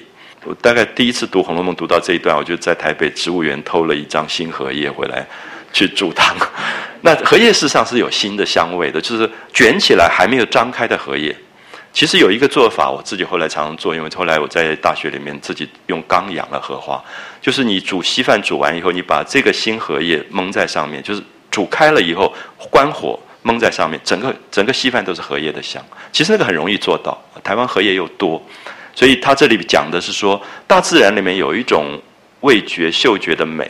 不见得一定是贵才会取得的啊，它其实很容易做到这样，借一点新荷叶的清香，全仗着好汤。那这个面最重要是汤要好，可他这里没有教我们怎么做这个汤底啊。通常大概都是干贝啊、蛋菜啊、鲍鱼啊各种东西熬，所有的东西都不要，最后只要那个汤，就是那个汤底本身的重要，然后去下这个面，加一点荷叶的清香去做出来这样的一个一个汤，它究竟没意思，谁家常吃它呢？就凤姐这种人不太喜欢这种菜，她就觉得烦死了，每天这么复杂做这个东西，究竟没意思。那谁家常吃它？那一回成样的做了一回啊，就是因为是进贡给娘娘做的，成样做了一回。那今天她怎么想起来？就说宝玉怎么会想到这个汤？挨了打，躺在病房里，什么都不想吃，竟然想这个啊！所以我想。今天大概想到的可能是麦当劳或者是肯塔基啊，所以我想宝玉那个十四岁男孩子换到今天，我相信他脑海里想的东西是不一样的，因为宝玉有过这个经验，有过吃这样汤的经验，可是今天在一个素食的文化里，大概就很难了。你很难脑海里面有这个，还有这样的一个记忆啊。所以他就讲说要做这个汤啊，然后就把这个模子递给一个妇人，吩咐厨房里面立刻拿几只鸡，另外添了一些东西，做出十来碗汤来啊，就是用鸡熬汤的，就是汤底，用几只鸡添东西做出十来碗汤。那宝玉的妈妈王夫人说。宝玉要吃啊，做一碗就好了，要这么些干嘛？就是干嘛要那么多鸡来做这个汤？凤姐就说：“这有一个缘故，这个东西啊，平常不太做。那今天宝玉刚好提起来，那么单独做给他吃，老太太、姨太太都不吃，似乎不大好。就是这个东西其实很麻烦。那你既然要做这个东西，干脆就多做一点，大家都可以就借这个机会就尝一尝。那不如借这个机会，借势弄些大家吃。”拖赖着，连我也上个去啊！就说连我也可以沾个光。那么这个俗语我们现在不太用了，就说我也来沾个光。我平常没没什么资格吃这个东西的意思了啊！我我也沾个光。贾母听了，笑着说：“猴儿，把你乖的拿着关中的钱，你做人啊！就是因为注意一下，这个时候贾母一定要讲话。为什么？因为做这个汤是公款，这样可以了解吗？王熙凤是管家，她是用公款做这个汤。”所以贾母的意思说：“你要小心，你是管家，别人会讲你的，因为你公私不分。就是这种大户人家，他还是很清楚，因为每一个人有每个人的月钱，就是私人的钱。可是宫中用的，大家一起用的钱是由公款，厨房里面管的是，那是一个中央厨房，他提供到各院的东西是有一个案例的。所以贾母管过家，贾母当然会提醒他说。”把你乖的拿着关中的钱，你来做人啊！你来请客，请大家吃，所以大家都笑了。你看到是一个笑话，可是你注意到凤姐一定要回答这句话，因为不然就是作弊了。所以凤姐忙赶快笑着说：“不相干，这个小东道我还孝敬得起。”意思说这次的钱不在公家出，是我出，我私人出。好，所以这里面虽然是开玩笑，可是清清楚楚，好清清楚，因为不要惹人家说话。所以就回头吩咐，你看他立刻当着贾母跟王夫人的面，立刻吩咐那个妇人说：“跟厨房说，只管好生添补着做，在我的账上领银子。啊，这个钱算在我的账上。可是当然我们也不知道到底如何了。我想大家也看过王熙凤作弊做到惊人的地步。”我们大概接下来就会看到有一段，就是袭人忽然问平儿，问王熙凤的丫头说：“怎么这个月的月钱还没有发下来？已经过了好几天，就薪水还没下来。”就平儿就说：“你别跟别人讲。”他说：“那个钱现在在放高利贷，那过几天就发下来了。”所以你可以看到王熙凤是用公款在放高利贷的。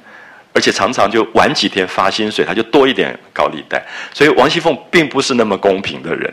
可是作者很有趣，作者让你看到他表面讲的东西跟他背后的东西。可他没有讲王熙凤好或不好，他让你看到现在王熙凤讲的好漂亮，说这个钱全部在我账上领银子。可是下一回就出现王熙凤平儿讲说，呃，你不要讲，他这个钱正在放高利贷。然后特别问袭人说，你是不是有急用？急用的话，我私下借你。所以你可以看到，这里面都是小说的厉害，就是他在讲事实，让你看到这个事实，这个事实几个事实加起来，才构成对这个人比较完整的了解，而不是借一件事情来看这个人。所以大家表面看到就觉得王熙凤真是漂亮，做事情啊。他说不相干这个东道，我孝敬得起，就回头吩咐妇人跟书房说，只管好生添补着做，在我的账上领银子。这个妇人就答应着去了。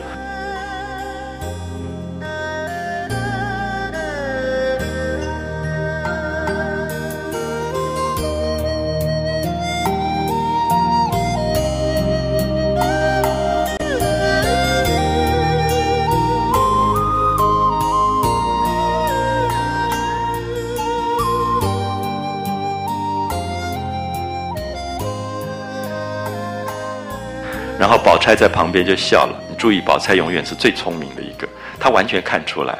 所以宝钗就说：“我来了这么多年啊，就是他们是个外来者，住在贾家。留神看起来，凤丫头凭她怎么巧，巧不过老太太。”好，宝钗讲这个话非常有趣，就是一方面宝钗聪明，她看出来他们刚才的对话并不是在开玩笑，表示说管家要有管家的分寸。可因为这里面王夫人是一个烂好人，王夫人没有管过家，所以她根本不知道。而贾母是管过家的，贾母她原来是史家的小姐，嫁过来十几岁的时候，她管过家，所以现在她老了不管，可是她还是在监督，就是她是国政顾问，你不要忘记。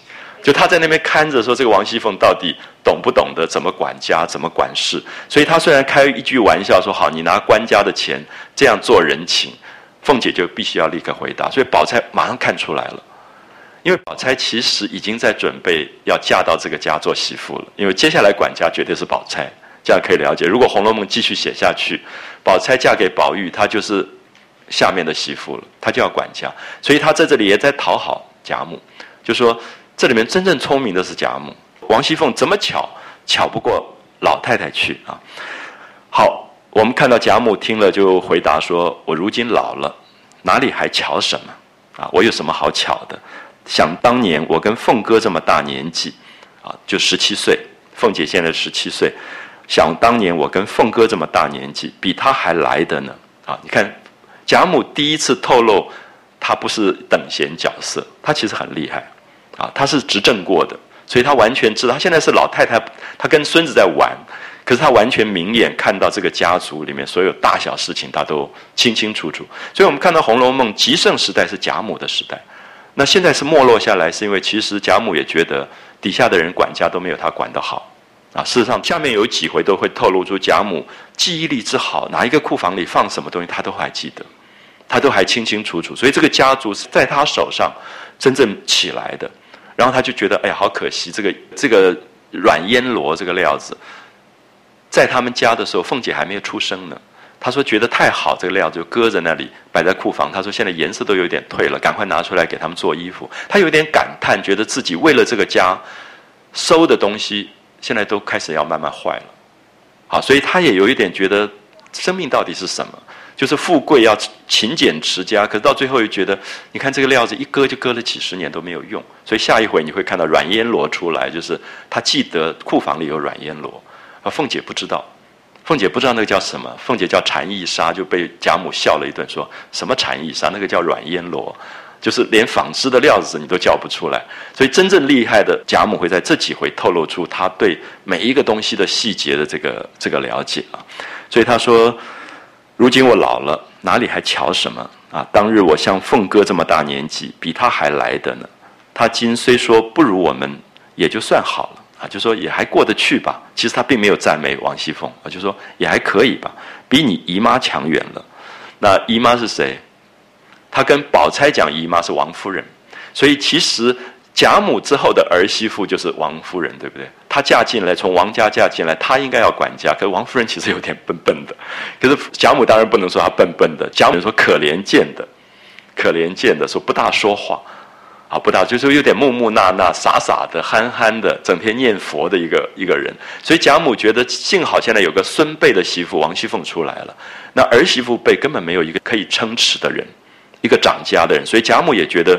担子放在自己肩膀上，蛮累的那种感觉啊。他说跟木头似的，就说就是王夫人可怜见的不大说话，跟木头似的，在公婆跟前就不大显好。好，我们不要忘记贾母本身就是婆婆，所以意思说这个媳妇在公婆面前不太讨好，因为媳妇要伶俐嘛，要能够懂事，能够乖巧，才会讨公婆的这个喜欢啊。那凤姐嘴乖，怎么怨人？疼她啊！就凤姐这么会讲话，这么聪明，大家都疼她啊！不怪人，大家都疼她。好，宝玉就笑着说：“那如果这样讲，不大说话的就不疼喽。”好，你看到宝玉跟贾母之间那个祖母跟孙子的对话啊。贾母说：“不说话的也有不说话的可疼之处，嘴乖的也有一种可嫌的。”所以他又反过来讲了：有的嘴太厉害又让人讨厌，那这个时候倒不如那个嘴乖的好一点。啊，所以他其实在讲人没有绝对的好跟坏。所以贾母在管这个家的时候，她也特别小心，因为这里面要有一种持平，要有一种持平。那不说话的有不说话的可疼之处，嘴乖的也有可嫌的，倒不如不说的好啊。那宝玉就笑着说：“这就是了。”我说大嫂子不大说话，大嫂子是谁？李纨啊，宝玉哥哥贾珠娶了李纨。贾珠死掉了，李纨守寡，带着一个儿子守寡，所以李纨是一个特别木讷的人，特别憨厚的人。所以宝玉知道贾母其实很疼李纨这个孙媳妇，所以他说他不太说话，可是老太太跟也是跟凤姐一样看待啊，也疼她。所以有没有发现？我觉得这里面最有趣的其实是一个宝玉的个性。宝玉很怕有某一个人不被别人爱，就是一某一个人被赞美的时候，宝玉就会讲到那个没有被赞美的人。因为现在在赞美凤姐，所以他就会讲说：“那不说话你就不疼了吗？”那大嫂子她不是不太说话，那贾母也对她很好，所以她永远照顾到那个荒凉者跟孤独者。其实你越读《红楼梦》，越觉得宝玉是大概最可爱的一个个性。他的麻烦是到最后每个人都要爱的时候，他不知道怎么办；发生冲突的时候，他有一点无奈。可基本上他是诚心诚意关心到每一个人的啊，所以他就会特别讲说：“大嫂子不大说话。”可是老太太也是跟凤姐一样看待。如果说只会说话可爱啊，会说话的人惹人疼爱，那这些姐妹里头只有两个，一个是凤姐姐，一个是林妹妹。你看他生病生到这个样子，那个站在外面一直不肯进来的人，还是他心里面一直在牵挂的人。所以这两个人真有趣，就是这两个人是前世缘分，所以这一辈子永远吵，一见面就吵架，要不然就不敢见面。可是，其实他们情感是最深的。就是这个时候，宝玉的屋子里、家护病房里，全是人在看望病，都在讨好他。可他想来想去，最后想到还是林妹妹，就想到那个没有进来的那个那个人啊。所以我刚才一直提到说，宝玉的个性里面有一个爱是很特别的，就是无所不在的那个爱的状态。可是，在现实里，他非常难完成啊，非常难完成。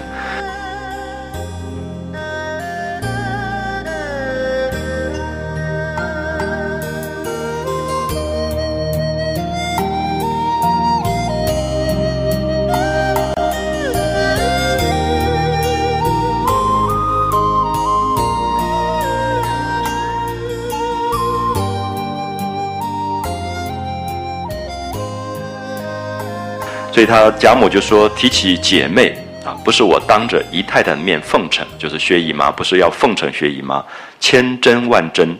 从我们家自己四个女孩算起，就元春、探春、迎春、惜春四个女孩算起，都不及宝丫头。好，贾母第一次大力赞美宝钗，所以宝钗成功了。我们看到宝钗那种开朗、懂事、稳重，被贾母看上。”所以很多人认为《红楼梦》如果继续写下去，其实宝钗一定会嫁给宝玉，因为贾母的态度变了。贾母本来疼的是黛玉，因为黛玉是她自己最爱的一个女儿贾敏的女儿，所以她把所有对贾敏很早死去的悲哀转到了黛玉身上，疼黛玉。可是是一个同情的爱，可是宝钗是大方，所以最后我们看到贾母对宝钗做了非常大的一个赞美啊，就是我。不是我当着姨太太的面奉承啊，就是这是你的女儿，千真万真。从我们家四个女儿算起，都不及宝丫头。那薛姨妈听说以后，就笑着说：“这话老太太说偏了啊，因为这是赞美你的女儿，所以你绝对不能说是是是啊，没有这么这么大啦啦讲话的，所以一定说，哎呀，老太太太偏爱我这个女儿了，就是有点客气的意思。”那王夫人就赶快笑着说。老太太时常背地里也跟我说：“宝丫头好啊，她不是当着你面，不是公开为了奉承你，她私下也跟我说：宝丫头真好，真懂事啊。”所以宝玉的妈妈也站在宝钗这边了。所以你可以看到情势大转啊，就是我们都觉得原来黛玉是被认定跟宝玉在一起的，可是这个时候已经转了。可宝玉这个勾着贾母，原来是为了替林黛玉讲话的。就是希望贾母喜欢林黛玉，疼林黛玉，结果不想反而赞美起宝钗来了，倒也溢出望外。每次看到这四个字，我就很佩服这个作者，因为我们写小说常常会觉得他会遗憾吗？因为他原来是希望爱林黛玉的，可是现在赞美宝钗了，他应该觉得不舒服吧？或者就是说有点落空。可是溢出望外的意思说没有想到，没有想到，并不是说他不接受，这样可以了解吗？其实作者永远让你觉得宝玉很两难，他觉得两个都好棒啊，就是他是一个没有冲突的一个一个状态。因为宝玉的爱不是在人间完成的，他完全是一种欣赏的爱，其实最接近于美学上的爱。美学的爱不是占有的，他就是欣赏的。所以这个时候我们忽然发现，他觉得好高兴哦，就是宝钗也被赞美了，可是刚才他其实是希望贾母赞美黛玉的。我觉得这个东西非常难理解，因为常常你跟一个人解释宝玉个性的时候，都会挨骂，因为大家觉得一般人都认为宝玉是一个滥情，或者说不专情。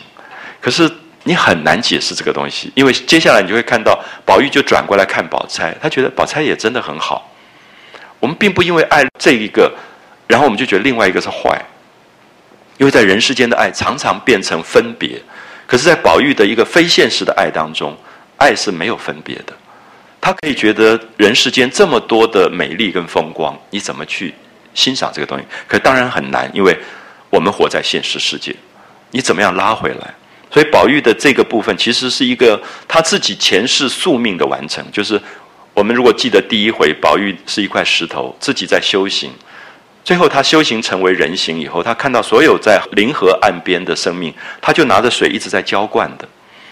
所以这些浇灌的生命，最明显的是一个黛玉，就下来还他的眼泪。可是我们不要忘记，所有跟他一起下来投胎的，全部是他浇灌过的生命。这个时候他其实是为难的。我不知道大家可不理解？就在临河岸边的那个神话故事里，他曾经照顾过过所有的生命，可这些生命到人世间的时候，它是有分别的。你只能一个的时候，它就发生问题。好，所以我们可能要从很多地方去看宝玉他的生命里面的某一种困境跟为难的状况。好，他就一出望外，就转过来看宝钗一笑。好，这一笑也很微妙，就是觉得真的很好。就是说，人世间有人被欣赏是宝玉最快乐的事。他就看着宝钗一笑，宝钗就扭过头去。女孩子当然觉得不好意思，就扭过头去，就跟袭人说话，就假装没听到。啊，假装没有听到。那忽然有人来请吃饭，贾母就立起身来，就命宝玉好生养着啊，就好好养病。那又把丫头们祝福了一回，然后就扶凤姐，让薛姨妈，大家出房去了。然后就问汤做好了没有？啊，就催宝玉要喝那个汤，汤好了没有？然后又问薛姨妈还想吃什么？只管告诉我，我有本事叫凤丫头弄了来，咱们吃。那薛姨妈就笑着说：“老太太也会怄她的，时常她弄了东西孝敬，究竟又吃不了多少啊！就是每次费心事做了一大堆东西，因为贵族家庭里面这些老太太什么，大概动两筷子就不吃了。你们下一回就会看到，来了一个乡下的刘姥姥，就吓了一大跳，说：怎么你们这些人都吃那么两筷子就不吃了？因为他可以吃好几碗，所以他唱了一个：呃，老刘老刘食量大似牛啊，吃个老母猪不抬头这样。”他就觉得怎么贵族家庭都吃两筷子的，连饭都不吃的，所以他就在对比说这些家庭里面已经，其实平常也不劳动嘛，不要说劳动，可能连走路都很少走，那么所以根本也没有什么食量啊啊！那凤姐就笑着说：“姨妈倒别这样说，我们老祖宗啊，只是嫌人肉酸，不然啊早把我吃了。”好，你看到这种是绝顶聪明的话，这种话就是。一方面讲恐怖的黑色笑话，一方面是恐怖的东西，就是你看这个贾母老祖宗，他就是嫌人肉酸，不然他就把我吃了。那另外一方面，这种是讨老太太喜欢的话，啊，就是我是可以被你吃的。我不知道大家会不会觉得，就是凤姐的聪明全部在一句话可以让全部人笑起来，又觉得好可怕，又觉得好玩，然后贾母也被逗得笑翻了，这样。那。一句话没说完，贾母众人哈哈大笑起来。宝玉在房里也撑不住，都笑了。然后袭人就笑着说：“真真的二奶奶这张嘴啊，就王熙凤，你这张嘴怕死人了。”就讲出这种笑话出来啊，就是说吃人肉的笑话。宝玉伸手就拉拉袭人说：“你站了半天，可乏了啊？是不是累了？”一面说，一面就拉他身旁坐下。我不知道大家有没有注意到这种动作。因为贾母、王夫人、薛姨妈这些人在的时候，袭人是不能坐的，因为袭人是丫头。有没有发现，所有的人一走以后，宝玉就拉他说：“你站了半天，有没有累了？你坐下来。”所以宝玉的心目当中是没有主仆之分的。我们看到所有的爱，在我们今天我们自己的身上都还有分别，可是宝玉的身上的爱是没有分别，他全部回到人的原点，就是人对待人应该有的东西。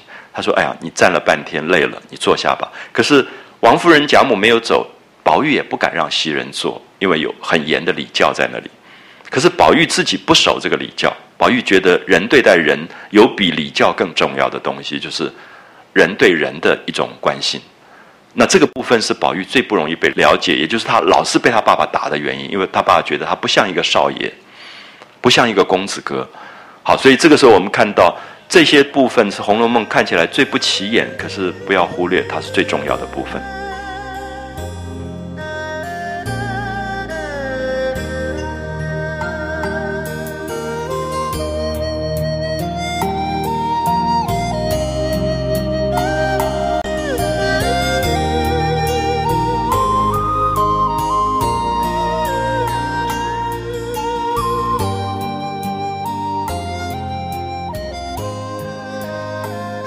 特别注意，宝玉伸手拉袭人说：“你站了半天，可累了。”一面说一面拉他身旁坐下。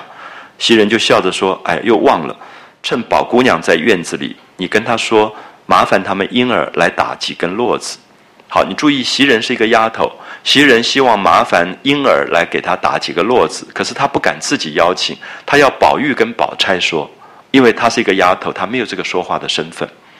啊，所以比如说婴儿跟袭人都是丫头，你们都是被雇佣的人，所以他要用一个人的时候，他通过主人来来，因为这些佣人是属于主人来管理的。啊，所以特别注意到，他就跟宝玉讲说，呃，你跟他讲，麻烦他们婴儿来打几根络子。宝玉笑着说，哎呀，亏你提起来，说着就仰头向窗外道，啊，就是宝玉就隔着窗户说，宝姐姐吃过饭叫婴儿来。啊，吃过中饭以后叫婴儿来，麻烦他打几根络子，有没有空啊？可得闲。那宝钗听见就回头说：“怎么不得闲？一会儿叫他来就是了。”啊，就说没事，这个小事情，我等下就叫婴儿来。那贾母他们尚未听真，没有听到他们在谈什么，就止步问宝钗说：“到底什么事啊？”宝钗说：“啊，宝玉要请婴儿来打几个络子，大家才知道。”那贾母说：“好孩子。”你叫婴儿来替你兄弟做几根，你如果要人用，我那里闲着的丫头多呢，啊，就是我再派几个丫头给你就好了。因为婴儿会打络子，就让他帮宝玉打。那有什么使唤的去处？那宝钗就笑着说：“根本没事啊，就是这些丫头其实也闲着，根本没什么事情。那叫他来做就好了。有什么使唤的去处？他天天也是闲着淘气。好，这里面也用了两个字，就是淘气。”那大家特别注意，我一再提醒的是年龄，就是婴儿这些人大概都十四五岁，都是小女孩、小男孩，所以也用了淘气，就是他们都在那个应该淘气的年龄啊，就是包括王熙凤最大的一个女孩子十七岁而已，所以《红楼梦》把这个年龄界定了以后，比较容易理解，他们其实是一个青春王国啊，他们的所有的行动、他们的思想，大概都应该从这个年龄层来来看。好，大家说着就往前走。那忽然看到史湘云、平儿、香菱在山石边掐凤仙花。我想在座很多女性朋友应该记得凤仙花。我记得小时候我们在玩什么扮家家酒，很多邻居女孩就摘那个凤仙花，因为凤仙花可以把指甲染红的。台湾很多啊，凤仙花，记得院子里面都很多这种凤仙花，就是用来插在指甲上，指甲就染成红红色，有点代替指甲油的那种效果。所以他们几个小女孩就在掐那个凤仙花，所以这些都说明他们的年龄就是在这样的状况啊。你很少会到了很大很大还去掐凤仙花玩呐之类的。所以石香云啊、平儿、香菱他们都在那掐凤仙花，那看到他们走过来就迎上来。过一会儿就出了大观园了，那王夫人有一点害怕贾母累了啊，老太太一早走了这么远过来，那在宝玉房间又坐了半天，就让她赶快回上房去坐。那贾母也觉得腿有点酸了，就点头答应说好休息一下吧。那王夫人就命令丫头赶快先去铺设座位啊，就铺好座位。那那个时候赵姨娘推病。只有周姨娘跟众婆娘丫头们忙着打帘子。大家停一下，赵姨娘为什么推病？还记得赵姨娘吗？宝玉的这个爸爸贾政的妾有两个，一个是赵姨娘，一个周姨娘。那个赵姨娘是很麻烦的，赵姨娘就是贾环的妈妈。然后贾环就常常去告密说宝玉如何如何之类的，所以贾政之所以打宝玉，一个是外面传言说是薛蟠讲说他在跟蒋玉菡这个反串的戏子在谈恋爱，另外一个是贾环去密报他爸爸说贾宝玉在某一个下午强暴妈妈的丫头金钏，所以跳井死了。所以贾环就是赵姨娘的儿子，所以这个时候赵姨娘觉得不方便出来，因为宝玉是因为他的儿子被打了。所以他推病，所以《红楼梦》你不细读的时候，你常常不知道说，哎，他干嘛要推病？啊，推病当然不是真的病，就是假装说生病了。那为什么假装生病？因为他不方便来，因为大家都觉得都是因为他啊，就是我们讲的迁怒，其实在这种家族里面是非常严重的。所以也许跟赵姨娘其实本来无关，可是她根本不敢出来，所以赵姨娘就推病，所以只有周姨娘跟众婆娘丫头们。忙着打帘子，然后立靠背铺褥子，就是赶快把这个贾母要休息的地方整顿出来。贾母就扶着凤姐进来，然后跟薛姨妈分宾主坐了啊，就是宾主，就是过去的房子非常讲究方位，主人应该坐哪里，客人宾客坐哪里啊，分宾主坐了。然后薛宝钗、史湘云坐在下面，王夫人亲自捧了茶奉与贾母。再注意一些细节，王夫人亲自奉了茶奉与贾母，这么多的丫头都可以做这个事，可是注意一下，在这种家族当中，儿媳妇一定要孝敬婆婆，所以绝对是亲自捧茶，她不敢要丫头捧茶的。所以我们今天看到，就是大户人家丫头用人再多，可是侍奉公婆的事是儿媳妇自己去做的，你绝对不能让丫头做。所以今天我想，这个是年轻一代读《红楼梦》最不容易懂，因为这个。这个礼教不见了，所以不太容易懂。是这么多丫头，干嘛要王夫人亲自捧茶？王夫人自己也有一大堆丫头，可是因为这是侍奉公婆的礼，所以她亲自奉于贾母。李公才奉于薛姨妈、李纨。那贾母就跟王夫人说，让他们小妯娌服侍就好了。王夫人是她儿媳妇，对不对？她跟儿媳妇说：“哎呀，你让他们孙辈的来服侍好了，你休息休息啊，就有点客气。你在那里坐了，好说话。”那王夫人才敢像一张小机子上坐了。好，你注意做媳妇的规矩。所以她她自己已经有儿媳妇了，李纨是她儿媳妇，可她要贾母是她婆婆，在她面前，她要先侍奉贾母。所以贾母说：“啊，你你坐下休息吧，让晚辈来服侍，她才敢坐下来。”好，所以这里面其实全部在透露出礼教。好，然后就吩咐凤姐说：“老太太饭在这里放。”然后添了东西，就是贾母今天在这里吃中饭，那么赶快放一些碗盘啊、筷子。凤姐就答应出去了，就命令人往贾母那边去告诉，就是贾母平常在她自己房里吃饭，可是现在她不在她自己房里，在王夫人的房里吃饭，这样可以了解吗？所以中央厨房要立刻转移阵地，赶快在这边摆设所有的盘碗筷子这些东西，所以立刻要贾母要开饭了，在这边开饭。好，那边的婆娘就赶快。往外传去，那丫头们都赶快赶过来。王夫人又请姑娘们去，请了半天，只有探春、惜春两个来了。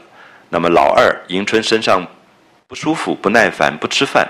那林黛玉自不消说，林黛玉五顿有三顿都不吃的啊，十顿饭只吃五顿饭，所以大家也不着意了啊。就是林黛玉不太喜欢热闹，也自己胃口也不好，所以过了一会儿。饭到了，众人就调放桌子。凤姐用手巾裹着一把牙箸，象牙的筷子，啊，象牙的筷子，箸。我们现在在闽南语里面的“地”这个字就是“箸”，啊，还是用的这个这个古古音的这个字。那么站在地下笑道：“老祖宗跟姑妈不用让了，还听我说说就是了。”那贾母笑着跟薛姨妈说：“我们就是这样。”啊，薛姨妈才笑着应了。于是凤姐就放了四双，上面两双是贾母跟薛姨妈。那么这里也许大家都觉得有点琐碎，因为大户人家吃饭是非常严重的礼节，所以凤姐说：“你们不要让来让去了啊！”我记得我小时候最害怕跟爸爸出去吃饭，因为二十分钟都坐不下来，大家就让来让去，你坐这里，我坐那边，因为大家都知道谁应该坐哪里，可是都在客气啊，就是客气，所以现在又让半天，所以凤姐才说不要让了。就听我说吧，就薛姨妈才跟贾母坐在一起，因为薛姨妈照理讲是王夫人的姐妹，她比贾母晚一辈，可是因为她是客，所以这个礼节上客又有宾客的意义在里面，所以贾母就说：“你不要让了，你就跟我一起坐。”啊，就是最重要的主位是贾母跟薛姨妈坐，所以这是我一直在强调说，现在年轻朋友大概读《红楼梦》最烦的就是这些东西，就是觉得因为搞不懂啊，搞不懂了这样。好，所以凤姐就。让他们都坐好了，然后两边就是薛宝钗、史湘云，那王夫人、李公才等都站在地下。注意，有没有发现姑娘都可以坐，薛宝钗、史湘云都可以坐，王夫人为什么不能坐？李公才为什么不能坐？因为都是媳妇。王夫人的婆婆在这里是贾母，李公才的婆婆在这是王夫人，所以两个都不敢坐，站在地下。所以这个也是我们现在非常不容易懂。所以你要知道说，如果老一辈的人看到现在新嫁进来的媳妇，大家会吓一跳，因为他就坐在那边等着要吃饭了，大概完全不能够理解。可是过去媳妇是非常苦的，真的，她就是要做所有的这些这些事情。那这这些完全是过去的那个礼教啊，站在地下，那看着放菜。那凤姐先忙着要干净的家伙来替宝玉捡菜啊，就你注意到，她知道贾母、王夫人自己吃不吃都不重要，重要的是。关心到那个孙子在那里生病，是不是有人照顾？所以王夫人赶快就找干净的食盒，替宝玉把菜都夹好了。然后过一会儿，荷叶汤来了，就是刚才煮的那个汤。贾母看过了，王夫人回头见玉川在那边，然后就说：“玉川，你给宝玉送去。”好，所以玉川就扮演了送这个汤去给宝玉的这个角色。那凤姐说她一个人拿不去啊，就说这个汤。要端很不容易，就说婴儿跟喜儿都来了。那宝钗知道他们已经吃过饭，就跟婴儿说：“刚好宝玉要找你去打络子，你们两个一起去吧。”所以白玉川跟黄金英，你看到连名字都有一点对联性质啊，一个玉一个金，就一起拿了这个汤去送去给宝玉。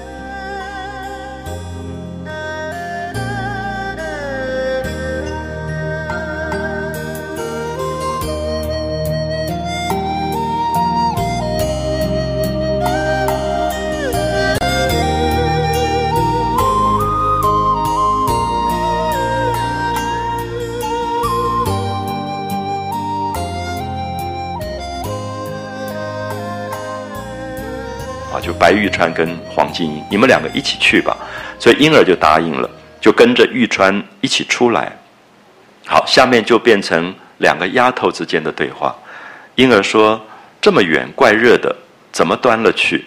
那玉川说：“你放心，我自有道理。”说着就命令一个婆子来，把汤饭放在一个捧盒里。啊，捧盒是以前用雕漆。做出来的一种饭盒，也可以提，也可以捧啊，有两种不同的方法。上面有时候讲究的香螺田、香贝壳、香螺田，那就把饭菜放在里面，然后要他端着，跟着他，然后两个人却空着手。所以玉川跟婴儿没有拿这个汤，他让一个婆子拿这个汤，这样可以了解吗？就是其实丫头的身份比婆子还要高，这个婆子有点像老妈子，就是做粗活的。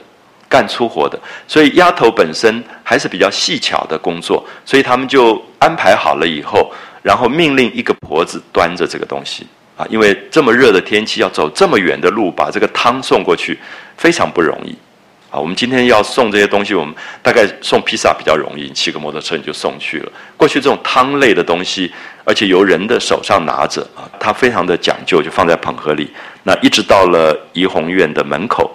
那玉川才接过来，好，到了怡红院门口接过来，为什么？因为婆子这个老妈子不能进去了。记不记得我们讲过《红楼梦》好几次，不同的人到不同的地方，因为这个干粗活的婆子不能进怡红院，她只能到外面，所以里面就是丫头带进去了。所以我们记得黛玉进贾府，大家可能记得推车的四个男孩子到了门口的时候就停下来。进来四个女人，把轿子再抬进去，他们这四个男的就要退下去了。好，所以他是一道一道的，就是讲这个大户人家里面的这个这个礼。所以，呃，我们看到到了这个门口啊，怡红院门口，玉川才接了过来，然后跟婴儿进了宝玉的房中。宝玉的房中有几个丫头，袭人、麝月、秋纹三个丫头正跟宝玉在讲笑话、说话、玩笑。看他们两个来了，就赶快站起来，笑着说：“你们两个来的怎么这么碰巧啊？因为一个是王夫人的丫头，一个是宝钗的丫头，怎么这么巧？你们两个一起来了。”那一面说一面接了下来。那玉川就像一个椅子上坐了，那婴儿不敢坐，袭人就赶快端了个。脚踏来，那么这里有一点意思是，玉川是王夫人的丫头，宝玉妈妈的丫头，所以她坐下来了。婴儿不敢坐，因为她是宝钗的丫头，所以她的辈分更低了。这样可以了解吗？所以《红楼梦》处处都在讲礼这个东西，可是我们现在很难读懂啊，所以有时候会不太容易知道说为什么一个坐了，一个不敢坐。那袭人就端了一个脚踏来，婴儿还不敢坐。那宝玉见婴儿来了，十分欢喜。那忽然看了玉川，就想起他姐姐金钏来了。注意每一次描写到宝玉，宝玉都会有一种不忍。宝玉活着是对人世间所有的不忍。他看到了婴儿，他蛮高兴的；可是又看到了玉川，看到玉川他就觉得难过，因为他想忽然想到玉川的姐姐是金川，刚刚跳井死的，而且跟他有一点关系，所以他就有一种不忍。想起金川，又是伤心又是惭愧，然后就把婴儿丢下。好，注意把婴儿丢下，就是宝玉永远觉得最需要他照顾的那个人，他要去照顾。啊，他永远是这样子。他其实本来很想跟婴儿讲话的，可是他这个时候觉得他应该要跟玉川讲话，因为玉川姐姐跳井死了。所以《红楼梦》里面写人写到很惊人，就是每一句话都跟这个人个性有关。就是宝玉的个性，永远觉得他不希望世界上有受伤的人，他就想要去照顾玉川。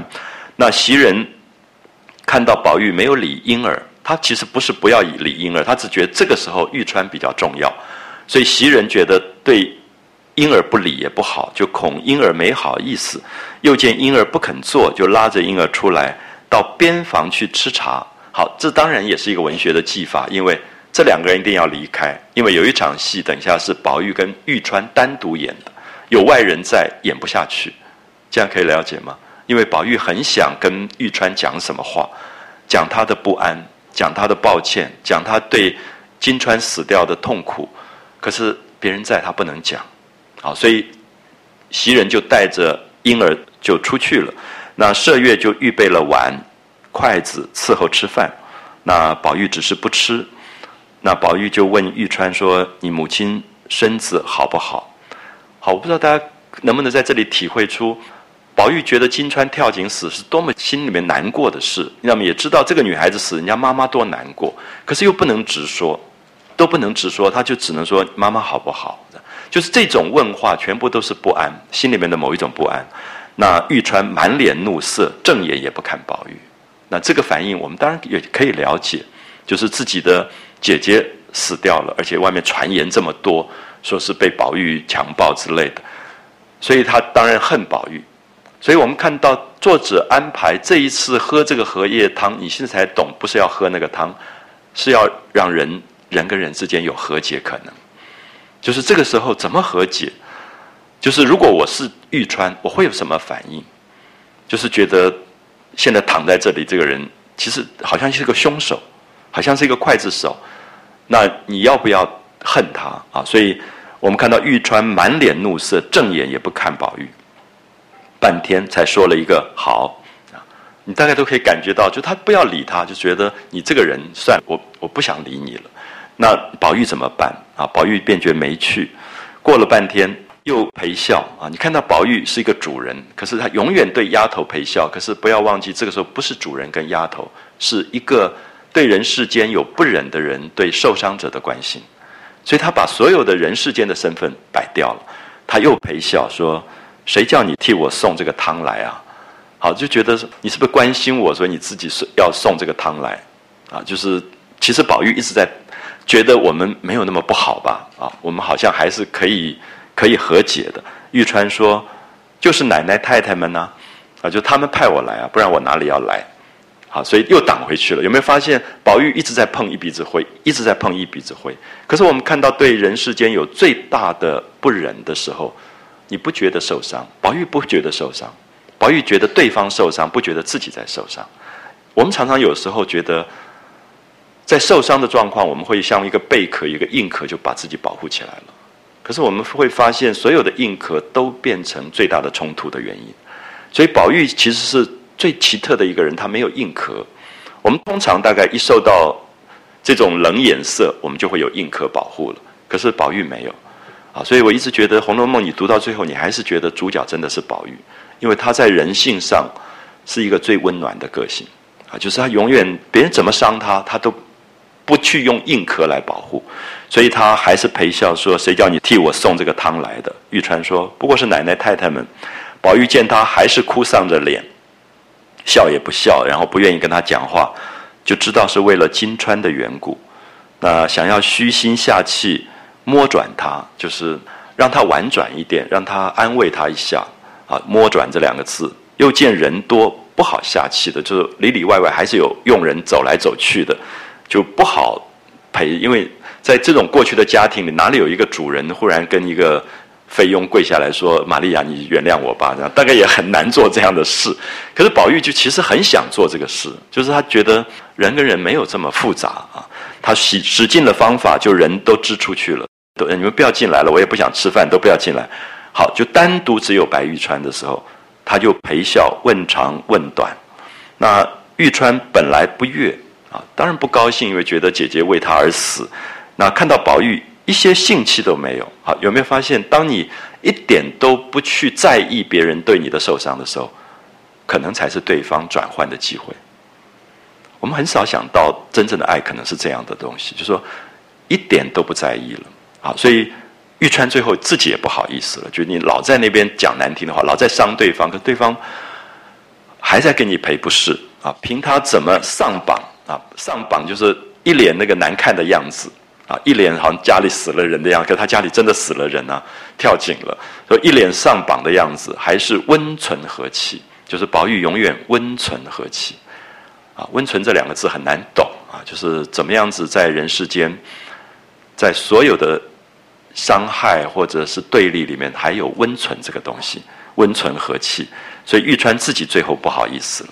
所以我觉得大家有没有发现，三十五回是人性自觉的一回，薛蟠也在自觉，现在玉川也在自觉。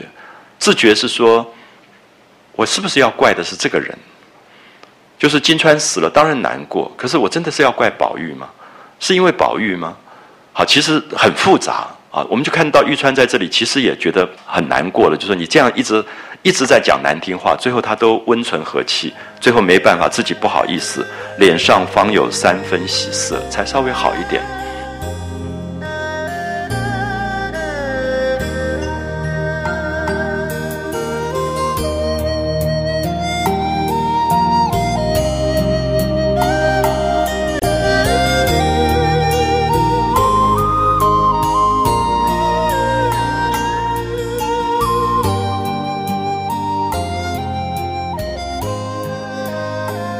缓和过来了，缓和过来，宝玉就说：“好姐姐，你把汤拿来，我尝一尝。”啊，就是他看他好一点了，他才敢讲说：“啊，你把汤拿过来，喂我喝一口汤。”这样，好，玉川就说：“我从来不会喂人吃东西。”好，你看到玉川这个时候就说：“我不要理你，你也别碰我。”因为姐姐的这个例子太痛苦了，所以我不要理你，你也别碰我。所以要我喂你吃汤，他不肯他，我从来不喂人家吃东西，等他们来了再吃。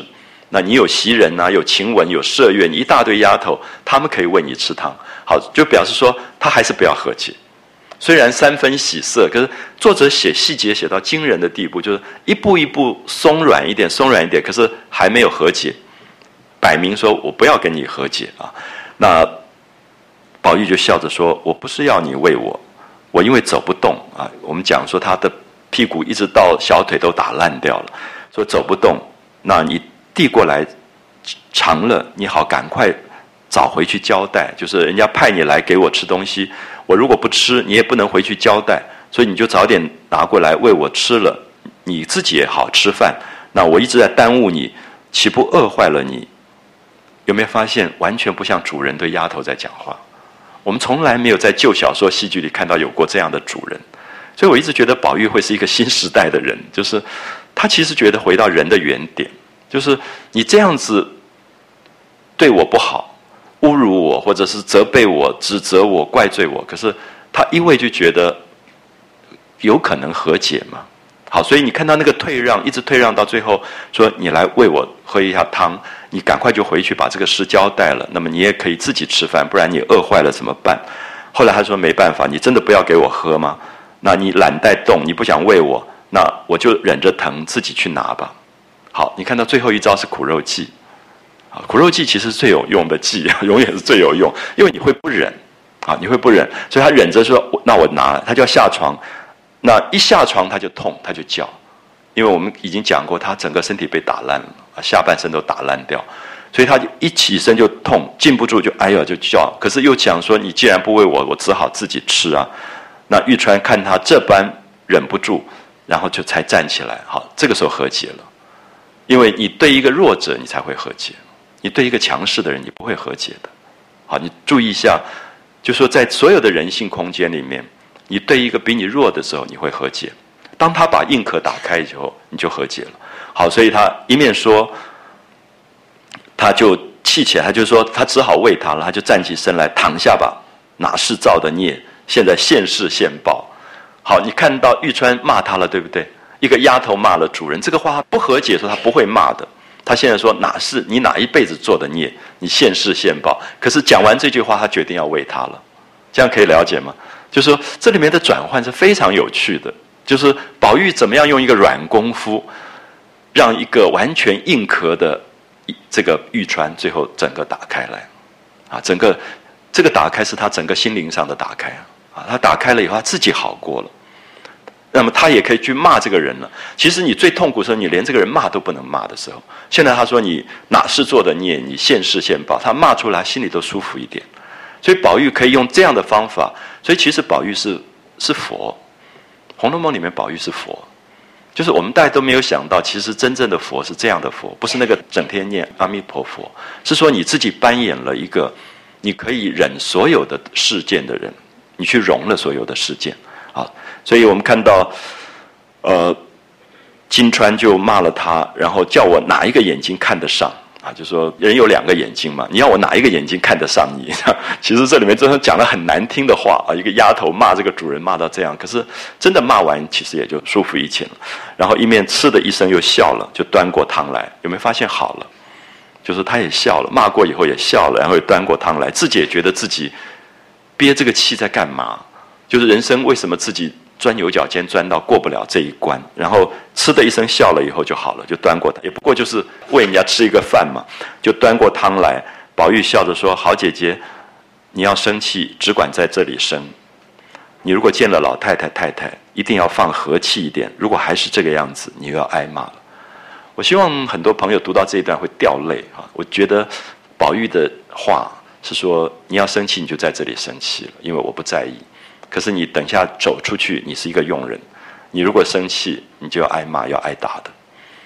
我不知道大家能不能懂那里面对人最大的关心啊，就是说你要生气就在这里生吧。所以我常跟朋友讲说，让你自己的家可以让朋友来生气，其实非常重要的一件事，因为他出去的时候他的壳会很硬。可是真正的所谓我们讲菩萨心肠是这个东西。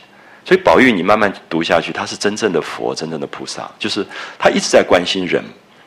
啊，所以他打破了很多的伦理，很多的阶级界限，他就是在关心说这个人他不要受伤。好，所以这一段话看起来轻描淡写，非常动人啊。他说：“你生气，你就在这里生吧。